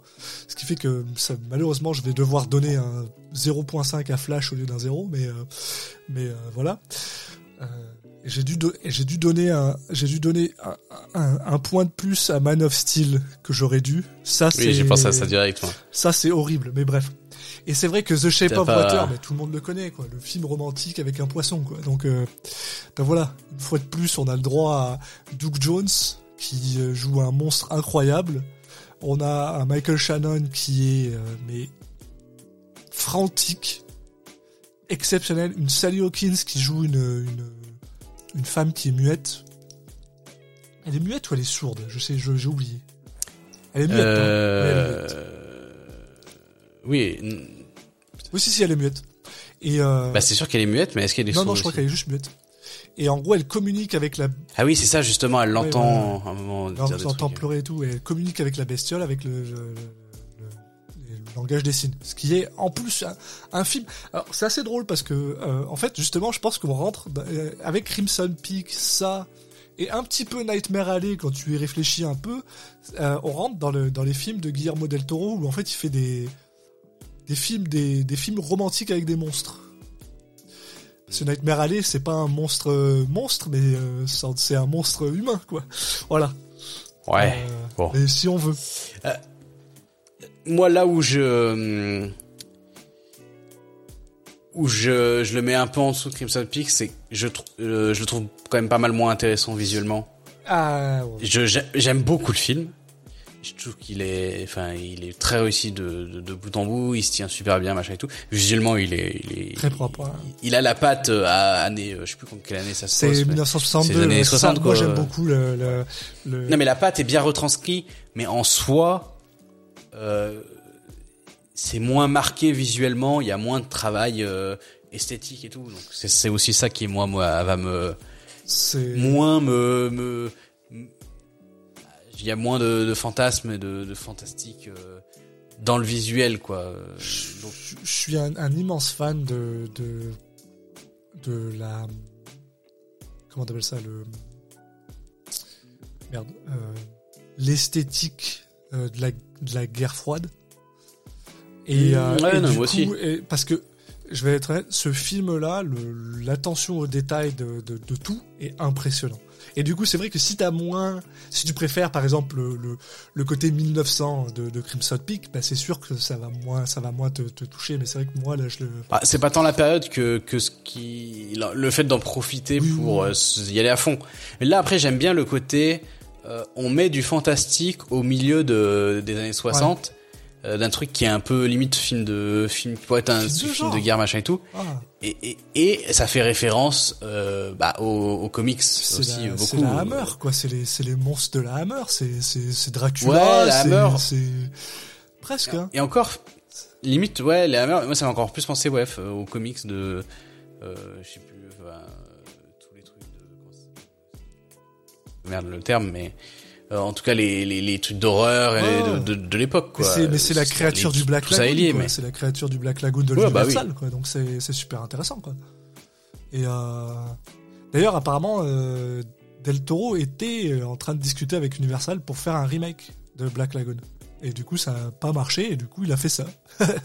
Donc c'est quand même cool. ouais. Et là, on a le droit quand même à un film, bon, euh, 20 millions de, de budget pour 195 millions de box-office, qui a eu euh, deux Ouais, bah, Oscars. euh, Ah, les, Os- Oscars, l'Os- pardon. les Oscars, l'ont- euh, clairement, euh, les Oscars ont bien poussé le film. énormément. Et, et voilà. et- Ça, il a atteint du coup le grand public qui n'aurait sûrement pas vu ce film autrement. Je- absolument, absolument. Et, et en plus. euh, Et tant mieux. Alors, moi, la chose qui me fait le plus rire, mais qui me fait vraiment le plus rire, c'est que apparemment Jean-Pierre Jeunet a, a accusé Del Toro de le, de le plagier. Et je suis genre, mais faut se calmer, mon gars. Et Jean-Pierre Jeunet, il fait pas tout le temps, souvent ça quand même. Bah, euh, non, mais c'est parce que Jean-Pierre Jeunet, euh, euh, tu, tu fais un film qui, qui a ne serait-ce qu'un truc avec Delicatessen, et ouais, il pense que c'est un, c'est un, c'est un plagiat. quoi. avoir déjà entendu euh, faire des déclarations comme Ouais. ça. Et puis, et puis, je sais pas, je trouve que c'est un film qui a des sensibilités qui sont peut-être plus proches de, de Terry Gilliam que de, tu sais, genre d'un film de comme comme Brasil que des films qu'il a fait avant aussi Guillermo. Donc, euh, c'est sûr que si t'es un peu moins intéressé par ce genre de choses là, mais moi, moi, je suis, j'aime tellement ce film. Et en vrai, euh, depuis qu'il a sorti, en fait, en vrai, c'est drôle à dire, mais Crimson Peak, j'adore Crimson Peak. Pour moi, tous les films qui suivent Crimson Peak sont tous des, des bangers, quoi. Nightmare Alley en 2021, euh, qui est un remake de Nightmare Alley que j'avais déjà adoré moi, bah, je l'ai trouvé exceptionnel. Avec une performance de Bradley Cooper et de, et de, de Kate Blanchett qui est juste incroyable. Et ensuite, on termine avec, bah, ouais, Bah, juste un mot sur Nightmare Alley. Non, juste moi, j'avoue que Nightmare Alley, je trouvais ça bien, mais en plus. Ah ouais. mais sans plus. Enfin, tu sais, je, je trouve que ça, on dilue encore le. euh, J'aime bien l'ambiance et tout, mais au final, ça ressemble un peu trop. Je trouve que ça a un peu tendance à ressembler à une espèce de, de thriller psychologique. Surtout sur la deuxième partie du film en fait. Au début, il y a, y a une ambiance qui est posée via euh, le monde de- des trucs de, de- des foires et tout, qui en fait disparaît quand même très rapidement. Et j'avoue que j'ai trouvé ça très agréable comme visionnage. Et en même temps, je me dis que c'est un film que je pourrais. Il y a plein de gens que je pourrais voir faire ce genre de film. euh, C'est, sûr, c'est pas. ça, ça, me- ça me laissera pas de traces euh, vraiment euh, Je suis inoubliables. d'accord avec toi que si tu, si tu dis, si tu dis pas à quelqu'un que c'est un film de Del Toro et qu'après tu lui dis c'est un film de Del Toro, il va dire ah bon. Je suis d'accord avec toi. Mais après, je, enfin après moi c'est parce que aussi j'adore le, j'adore le film de 1947 et j'ai une passe, enfin donc forcément euh, je pense que je suis peut-être un peu biaisé. Et après, Non mais ça marche bien. Et puis Kate Blanchett, je, je la trouve Ah, incroyable ouais, ouais. dedans. Mais et après on a le droit à Euh. Guillermo del Toro, Pinocchio, sorti en 2022 Ouais. avec un que je n'ai pas vu et j'ai très envie de le voir. McGregor euh, qui, qui me fait mais délirer, euh, qui, qui joue euh, cricket là. Euh, Enfin, bien sûr, il y a notre ami Ron Perlman qui joue un fasciste, pour pas changer. Et, et, et voilà. Enfin, il y a tout le monde, Tilda Swinton, euh, Christoph Waltz. euh, Enfin, c'est incroyable. J'a- J'adore ce film. Je l'ai trouvé extrêmement beau, super bien foutu. Euh, une fois de plus, c'est pas un film qui casse trois pattes à un canard, c'est Pinocchio. Et mais, le truc, c'est que pour les pour les gens, les gens s'en rendent peut-être pas compte là, mais moi là, moi là, Pinocchio, je déteste Pinocchio. Je, ça me saoule. Il y a tellement de versions, ça m'a gavé.